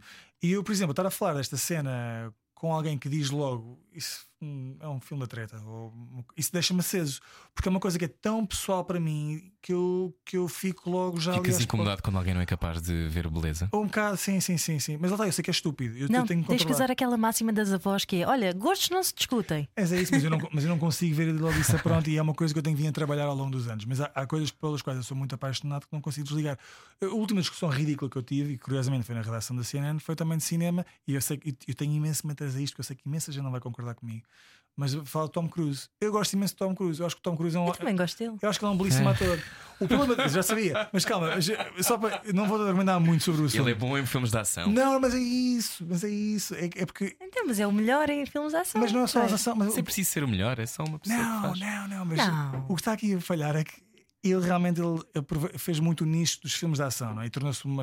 Aliás, fez uma carreira muito longa a, a fazer eh, filmes de Missão ação. impossível, não é? Mas, mas ele fez um- uma série de outros filmes, papéis dramáticos, para os quais ele já foi nomeado três vezes para o Vanilla Oscar. Sky. Fez o, não, Jerry Maguire foi nomeado Jerry para o é Oscar. Jerry Born, Maguire é um grande Born on filme. the 4th of July, o filme do Nascido 4 de. Julho do Oliver Stone, nomeado para melhor ator Sim, principal. E principalmente um filme que eu acho que realmente o confirmou como um grande, grande, grande ator é o Magnolia, do P.T. Anderson. Sim, sim, sim. Tem mais uma vez uma cena épica e eu tenho um fraquinho por cenas de, de pai com, com, com, Com pai. Pai com pai, pai com filho ou, ou filho com mãe, tu, esse tipo de cenas familiares, digamos. Há, o- há a cena do Tom Cruise que ele está uh, junto à cama do pai quando está a morrer e o filme teve a alimentar a ideia de que há uma grande tensão entre os dois porque a relação deles foi terrível e há qual aquela coisa, aquela relação de eu odeio-te, mas vou-te perdoar. Estás a ver? E isso para mim é uma coisa que bateu muito. E eu acho que para quem diz que ele é terrível, aquela é a cena que tem que ver que vai, vai convencer todas as pessoas. Mas E pronto, a arte, a arte salva-nos das nossas próprias dores. então não. É- A arte para mim é um, é, um, é um ponto de refúgio, é um ponto de aprendizagem, é um, ponto, é um ponto de exploração emocional, é, é um ponto de, de partilha de intimidade. É, com, é assim que eu aprendo sobre mim, sobre as pessoas à minha volta. É, é, um- é uma coisa que me ajudou a definir muito enquanto pessoa, não só através da minha família próxima, porque está muito ligada às artes, mas também através de pessoas que eu nunca conheci. Eu falo muitas vezes do Tom Hanks, que é, que é a minha man crush, digamos, porque é, porque é, um- porque é uma Que é pessoa. talvez a pessoa mais simpática de sempre. Não, e, e- e- mesmo, e, e é uma pessoa que eu sempre aspirei a ser. As personagens que ele, que ele eh, caracteriza eh, no grande ecrã, são muitas delas são personagens que eu projeto é a minha vontade de um dia ser. Isso vai ser muito útil quando o entrevistares, Duarte. Não, eu- Pois vai, porque vais ter um magazine sobre cinema eu na tive tão CNN. perto, estive tão perto de o conhecer. Foi? Já. Foi du- duas vezes, pelo menos. Ah, uma vez fui o ver em Nova York, ele estava a fazer um Broadway show chamado Lucky Guy, e eu esperei ah, por ele cá fora e depois não tive coragem de. Não tiveste? Pá, porque era um mar de pessoas e eu fiquei assim um bocado É embasbacado. depois é um, bocadinho, é um bocadinho triste, porque depois tem aquelas cordas muito pequeninas Sim. e eles vêm cá fora de 3 Não, minutos. mas com ele, com ele foi. Era, era a sério. era calhar muita, já foi há muito muita tempo. gente e havia uma limusina à espera por ele, ou um carro à espera. Não uma limusina, não, mas um, já havia um carro à espera. As peças Broadway que eu fui ver, os atores quando saem vão de bicicleta, vão de Sim. metro, muito descontraído. Não, com o Tom Hanks Foste ver uma, série que, uma peça que eu também fui ver, que é o Kind Horizons. Sim, adorei. Eu adorei também. Gostei bastante. E conheci o Ben, Mac- o ben Ben- McKenzie, Benjamin Mackenzie, que que é o- fazia o DOC, que era uma série. sim, fazia que de dava- Ryan no OC. Sim. Exatamente. Olha, tu tens um blog sobre cinema e música, tão simples quanto isso.blogspot.com, é o blog do jornalista Duarte Mendonça, da CNN, que está aqui connosco hoje. O- Porquê que o cinema te toca tão, tão fundo? Achas que é aquela subtileza, as camadas invisíveis que nós não vemos na nossa vida que conseguem estar ali replicadas? Também cinema é tudo, é, é- são, são tantas camadas, são tantas coisas que aquilo que o, o poder de, de um, do motion picture de um filme é uma coisa que, que é universal, diria eu, e que te apresenta várias problemáticas ou várias ah, situações que muitas vezes te ajudam não só a, a projetar aquilo que tu queres na, na- na vida, como as tuas inseguranças, como é, é, uma, é, uma, é uma ferramenta que eu uso muito para introspeção, e para, mas também para me projetar lá fora e para sonhar. E lá está, eu estava a falar há pouco tempo do exemplo do Tom Hanks também, foi através do cinema que eu acabei por conhecer atores e personagens que acabaram por me ajuda- ajudar a moldar a- naquilo que eu quero ser. Ahm, e agora, como é que isto surgiu? Foi, foi muito através de- da minha mãe, que, que ela também é uma grande cineasta. Aliás, eu, eu sonho em ser como. em ter a, a perspica- a- a- a Perspicácia. perspicácia, perdão, que ela tem, por exemplo, porque é uma pessoa que a dissecar filmes não existe ninguém. E eu, portanto, quando vejo filmes, adoro falar com ela porque sinto que é aí quando eu, quando eu aprendo mais. E, naturalmente, a, a paixão da minha mãe surgiu muito por força, talvez, do meu avô, que, Que era ator, que era ator, o José Viana muito que- conhecido. muito conhecido cá em Portugal, que fazia a revista e depois passou a fazer também ahm, muito cinema. E bom, ele era, ele era um, um multifacetado, né? porque ele não era só ator, ele pintava, ele era encenador, era cantor, tinha a música do, do Cacilheiro, que, que, que era muito popular também. E portanto, isto basicamente ajudou muito a minha mãe a ficar mais sensível às artes e a passar-me esta apreciação pelo cinema. E depois, não só, acabou-se por traduzir também por, outros, por outras coisas, como o, o palco, por exemplo. Olha, e tu hum, ponderas muito sobre as motivações das pessoas? Ui, o que, é que, que é que. No sentido de se as pessoas são boas, se são más, se, se não existe. Desculpa, se não existe nada disso, se somos todos tudo, Estamos todos a aprender. Sim, sabe, se as sombras são professores. Cada um agora com mais Isto é uma uma frase. caminha para o nosso jogo de dilemas morais, não te sim, estou a assustes. ver. Eu não. Eu, não eh, eu acho que as pessoas. eh, Bondade é uma coisa que nos é inata. A- Acho que Nascemos bons então. Eu acredito que sim. Eu acho que eh, eh, o mal é uma coisa que acaba por ser eh, cultivada, é um bocado força das circunstâncias, muitas vezes que são forçadas. Eu acho que há formas de, de as combater. Eu não acho que, eu não acho que, por exemplo, uma pessoa possa usar justificação. Eu sou mau porque isto me aconteceu. Eu, eu não acredito nisso porque eu acho que está perfeitamente ao nosso alcance poder combater isso e, e há uma força, há uma luz dentro de nós que, que há de sempre carregar mais força para nos fazer ultrapassar isso. Só que, enfim, há pessoas que infelizmente, por um motivo ou outro, não, não conseguiram, cederam, eh, cederam de uma maneira e eu, felizmente, nunca fui exposto a, a, a tamanha tristeza e horror e tudo mais para alguma vez ser convertido a- Ao mal. ao dark side, não é? Então vamos ver se te convertes agora. Cortar aos pecados, edição de hoje com Duarte Mendonça. Uma simpatia este rapaz. Cortar aos pecados. A Rádio Comercial quer saber o estado anímico dos portugueses num jogo de dilemas morais. Então, boa viagem. Bem-vindo à Rádio Comercial. Olá, estamos. eh, só ligou agora à rádio.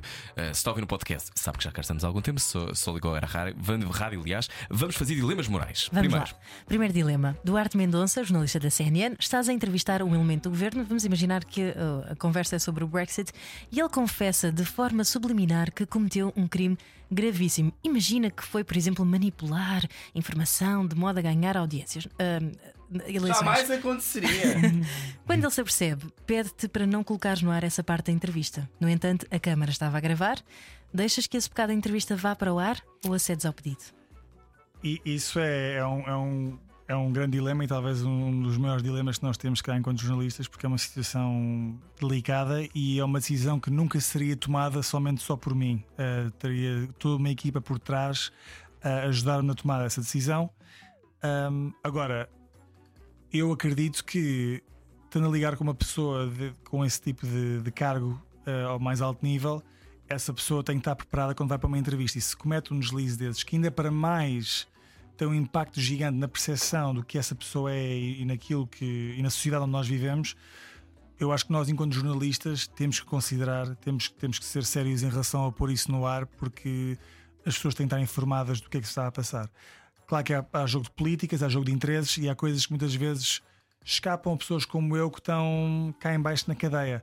E falo de mim como produtor, como falo mesmo de certos correspondentes que, que, que, estão, que dão a cara todos os dias na televisão mas se a decisão fosse minha uh, ou da minha equipa, eu gosto de acreditar que, que iríamos pôr isso no ar, porque a, a pessoa que cometeu esse erro, a pessoa que cometeu esse deslize é uma pessoa crescida tem que saber o que está a dizer on air. Boa, já agora deixa-me só contextualizar. Nós apresentamos-te como jornalista e tu de facto és, apesar de trabalhares como produtor. E o produtor, basicamente, é quem faz a caminha toda para o repórter que vai estar depois no ar, faz a pesquisa, faz os contactos Fala todos. pessoas. Exato. É um Portanto, trabalho em equipa, atenção. o- Uhum. O, repórter muitas vezes não está lá só para recitar aquilo que eu lhe, que eu lhe dou para a mão. O repórter Uhum. faz muito trabalho também Uhum. e isso é uma das belezas da CNN.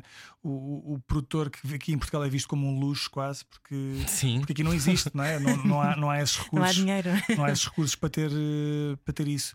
Eh, E portanto, eh, lá, ou melhor, no Reino Unido, por exemplo, e não só, o produtor é visto como um, como um elemento muito importante que eu sinceramente acho que deveria haver aqui em Portugal, não é? porque tira muita pressão também de cima de- do resto Não, da e, equipa. e são fundamentais. Eu acho Sim, que os sim, produtores são fundamentais para qualquer programa correr bem, seja Uhum. informação ou entretenimento. E, e é muitas vezes um bom produtor é muitas vezes é mais importante do que a estrela. Uhum. Sim, sim, Porque é sim. a pessoa que li- lidera e leva o programa para o sítio onde ele tem de ir.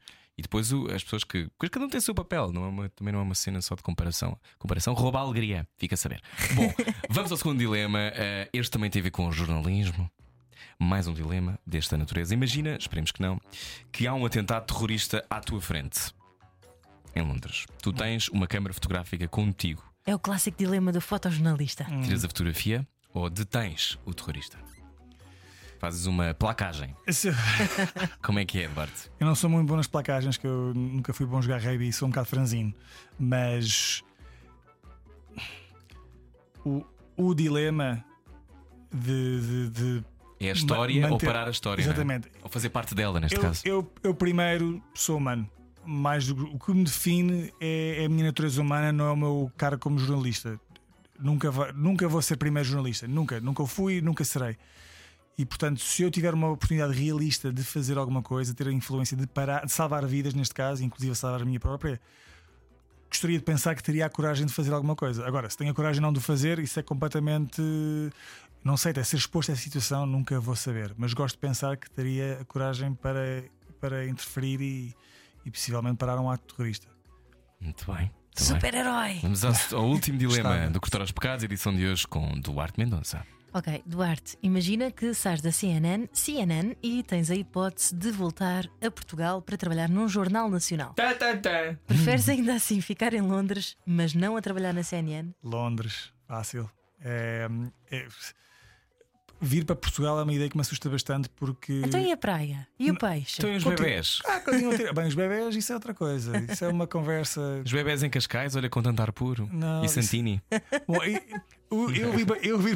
E o Santinho. Bebés alimentados a Santini, É, imagina. é. Cascais são todos assim, Aquilo alimentados a Santini. Pá, Cascais para mim é assim. Para quem não sabe, é um gelado muito bom, uma gelataria muito Ah, boa. é É muito muito bom, boa. muito É, bom. é onde para mim é uma das coisas que eu Passamos associo a sempre a. Cascais. É Santinho, é o guincho, essas É coisas. a boca do inferno, fazem- é faz muita falta, mas eu continuo a ter isso, mesmo estando em Londres, eu continuo a ter acesso a essas coisas todas e com alguma frequência até. Portanto, pa- para mim, o que me assusta de vir para Portugal é o facto de quando tu trabalhas para uma empresa como a CNN, onde tens tantos recursos, onde trabalhas com equipas do melhor, vir para Portugal é. é é ver-te limitado.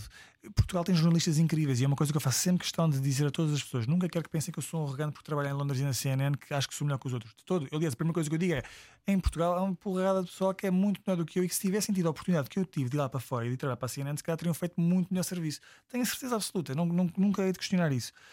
Só que eu, infelizmente, uh, as plataformas, os recursos que são dados aos jornalistas a trabalhar em Portugal são muito pequenos, é muito limitado. E portanto eles não conseguem fazer o, o, tipo de trabalho que deveria ser feito enquanto jornalistas. Eu, se estou a contar uma história, por exemplo, faz toda a diferença poder contar essa história do terreno. E um sítio como a CNN tem a liberdade e capacidade de me enviar uh, de, um, de, um, segundo para o outro uh, para um local qualquer para cobrir para um essa mesma história. Exatamente, para onde quer que seja. Eu, eu lá está, eu, eu, eu poder estar na minha redação às 7 da tarde e Catedral de Notre Dame estar a arder e eles enviarem-me Duarte, vais aqui já. Aliás, isso quando aconteceu foi horrível porque eu não tinha roupa comigo. Tive que pedir a um amigo meu em Paris para me arranjar uma mochila com, com roupa para me safar lá. Mas isto é uma coisa que eu nem sei se em Portugal. Bem, Paris por acaso até Uau, é tu és o Tintim altamente. Não, mas, mas, mas, isso é muito fixe. E, e, cá, por exemplo, muitas vezes o que eu vejo é, é, raro, é, raro, é, é pessoal a usar imagens de agência para contar histórias. Tens uma pessoa que está no estúdio a relatar uma, Sim, uma história. E, e tens, se calhar, a maior estrela da estação é que vai a Notre Dame, em vez de ser uma coisa que se calhar é, é um repórter eh, médio que vai fazer e não tem que ir a estrela principal, Exatamente. não é? Não, e, e, Só há budget para levar uma pessoa e tem que ir a estrela, porque senão não há mais ninguém. Não, porque a CNN envia equipas. Claro, porque claro. a cobertura da CNN também é 24 horas, não é? Portanto, nós precisamos de pessoas a rodar para poder providenciar. O que permite que as pessoas melhorem, que aprendam, que se transformem e não Sim. ficam só os mesmos agarrados ao microfone, o que é também fundamental saber. Quando largar o microfone também é uma coisa importantíssima. Sem dúvida. Bom, este foi o Cortar aos Pecados com o Duarte Mendonça. Cortar aos pecados. A rádio comercial quer saber o estado anímico dos portugueses num jogo de dilemas morais. E o verdito final eu acho que é: és boa pessoa? Decidi agora. Ana, não sei se concordas. É muita luz ali. Muita Olha, mas estavas a falar dos sítios para onde tens de ser enviado de vez em quando. Qual é que foi assim o sítio mais fixe e menos fixe? Vamos falar assim em termos de infantis. O, o que eu mais gostei possivelmente foi o Rio de Janeiro, quando fui cobrir o Mundial de, em 2014. E isto porque foi a minha primeira oportunidade de trabalhar com notícias. Embora seja, na, na altura era mais visto como rapaz do desporto, só que eles já tinham equipa de desporto lá e queriam dar apoio à Isa Soares, que é uma repórter portuguesa, que é uma máquina e quem não a conhece devia pesquisar porque ela é realmente muito boa Diz-lhe para ela vir cá quando ela vir a Portugal. Dir- Direi, sim, senhora. Que ela, ele- ela é, é das melhores jornalistas que eu, que, eu, que eu tive o prazer de conhecer na CNN e hoje em dia tem o próprio programa dela e tudo no ar. E ela, na altura, foi enviada também para notícias e o conhecimento de expor dela é muito básico. E, portanto, fizeram a parceria entre os dois, porque sendo os dois portugueses, portanto, falando a língua mãe do Uhum. Brasil, e, e ela não sabendo nada e eu sabendo tudo, ou, ou sabendo bastante, um, foi, um, foi um match made in heaven que funcionou muito bem. E ter a oportunidade de estar num, num país daqueles com tanta história, com tanta, com tanta riqueza, tanta cultura, foi uma oportunidade única. E eu vivi aquilo de uma forma muito intensa a contar histórias um bocado longe do desporto. Portanto, o meu interesse, ou o nosso interesse, não era contar eh, o resultado do dia, era estar a falar das histórias de interesse humano, o impacto que o Mundial estava a ter eh, no, no país. Visitar Uhum. as fave- ir às favelas foi duro. Eu lembro-me, estava a contar isto ontem. Uma, eu fui falar ao Colégio Mordeus e os meus estavam a perguntar qual foi assim, o momento mais, mais difícil que eu tive. Eu lembro-me de, de ter um, um miúdo a agarrar-me pelo um miúdo, um pai com 20 e tal anos, a agarrar-me por trás pelo pescoço porque dizia que nós não éramos bem-vindos na, na favela. Isto porque nós estávamos lá numa altura onde os traficantes de droga estavam todos a acordar para começar a fazer eh, os negócios deles e o nosso fixer, a pessoa que estava basicamente a ajudar-nos, levar-vos o, o local, Uhum. disse-nos: Nós temos que nos ir embora, temos que nos ir embora, que isto vai ficar perigoso, vai ficar perigoso. E do nada tivemos assim, um grupo de pessoal a rodear-nos e a tentar nos intimidar fisicamente. Quando nós estávamos lá a entrevistar um, um outro rapaz que tornou-se história para nós porque ele basicamente tor- tornou-se viral por ter feito um mural incrível como forma de protesto contra o Mundial, que era assim um miúdo eh, à mesa, com faca e garrafa na mão, a chorar com uma bola de futebol à frente dele. Não sei se se lembram. Sim. Tornou-se uma coisa épica na Uhum. altura. E nós estávamos a entrevistar o, o- o autor desse, desse mural. E pronto, isso foi, foi um momento assim um pouco o- que me deixou um bocado intimidado na altura, porque não intimidado, não, sacudi isso logo a partir do momento em que saí dali. Mas foi um- um- uma coisinha de nada numa experiência que foi incrível. Eu estive lá 38 dias. Isso também foi outra Uau. coisa. Fogo, que sorte, 30 imagina, Ana. 38 dias. em, 38 dias em cima da um- um Copacabana. acontecimento. Uau, incrível. uau. Ah, mais assim, menos fixe. Uh. Pá, são todos bons. Não sei, eu encaro, mesmo quando é uma coisa. Epá, tornou-se um pouco rotina, se calhar quando estou em Downing Street já é um pouco mais do mesmo, porque não, Uhum. não, não se passa grande coisa. Estás a usar uma porta com o número 10. Como, Como é que é lá dentro quando se abre? Já foste? Já, já, já, já. Como é que é? Epá, É como se vê no Notting Hill. no filme, não é? Não é Notting Hill? é- não é o Love não tinha- Actually, já eu- não sei. Eu, eu não, Acho Eu, que vou é. ser- eu vou ser sincero. Love Ou Actually, Love Actually. Não, Love Love Actually é o Actually. filme que tem o Hugh Grant a fazer de primeiro-ministro. primeiro-ministro e mostra ali o interior que replica. Mas, mas não me lembro. Mas é pá, é- não é nada por além. É, é- é interessante. Eu estava muito entusiasmado quando fui lá pela primeira vez, mas depois é uma casa como qualquer. Olha, e a CNN é o teu futuro? Não sei. É, depende muito. Eu sou uma pessoa que, que lá está, que eu- como eu disse, ser jornalista não é uma coisa que me, que me define, Ah, embora seja uma grande, grande parte de mim e eu adoro com todo o coração, mas eu projeto muito, por exemplo, a, a- a ideia de ter uma família, por exemplo, Uhum. e para mim seria sempre prioridade. E portanto, eu não sei se a família me faria distanciar do meu trabalho na CNN. Para lá quer continuar, eu gosto de projetar imenso que vou lá ficar até aos meus 40 anos, no mínimo, por exemplo, e portanto ainda faltam 6. Mas, mas é difícil dizer. Eu não gosto de pensar, não gosto, eu gosto de planear as coisas, mas não gosto de planear assim tanto a tão longo prazo porque, porque não, não adianta de nada, os planos vão sempre falhar. Hum, aliás, isso é uma coisa que até se diz no filme do Parasitas. Grande filme, sul-coreano, vencedor dos Oscars. Eduardo, para fechar, eh, é, é importante então nunca desistirmos de fazer a coisa certa.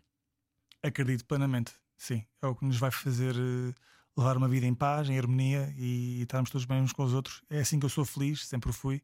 A dizer as verdades, sem dúvida, não, não me esconder daquilo que é, que, é, que é preciso ser dito, por muito que às vezes isso venha a custar, mas, mas sempre com boas intenções, nunca com o intuito de magoar alguém, mas para ser honesto e, e sincero, mas com bondade sempre por trás de tudo. Obrigado por teres vindo.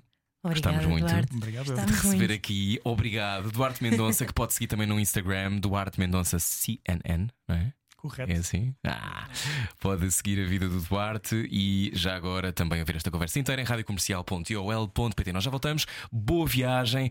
Este agora é o que faltava. Até já. É bom saber deixar ir. Era o que faltava. Com Rui Maria Peco e Ana Martins. Na comercial. Juntos eu e você.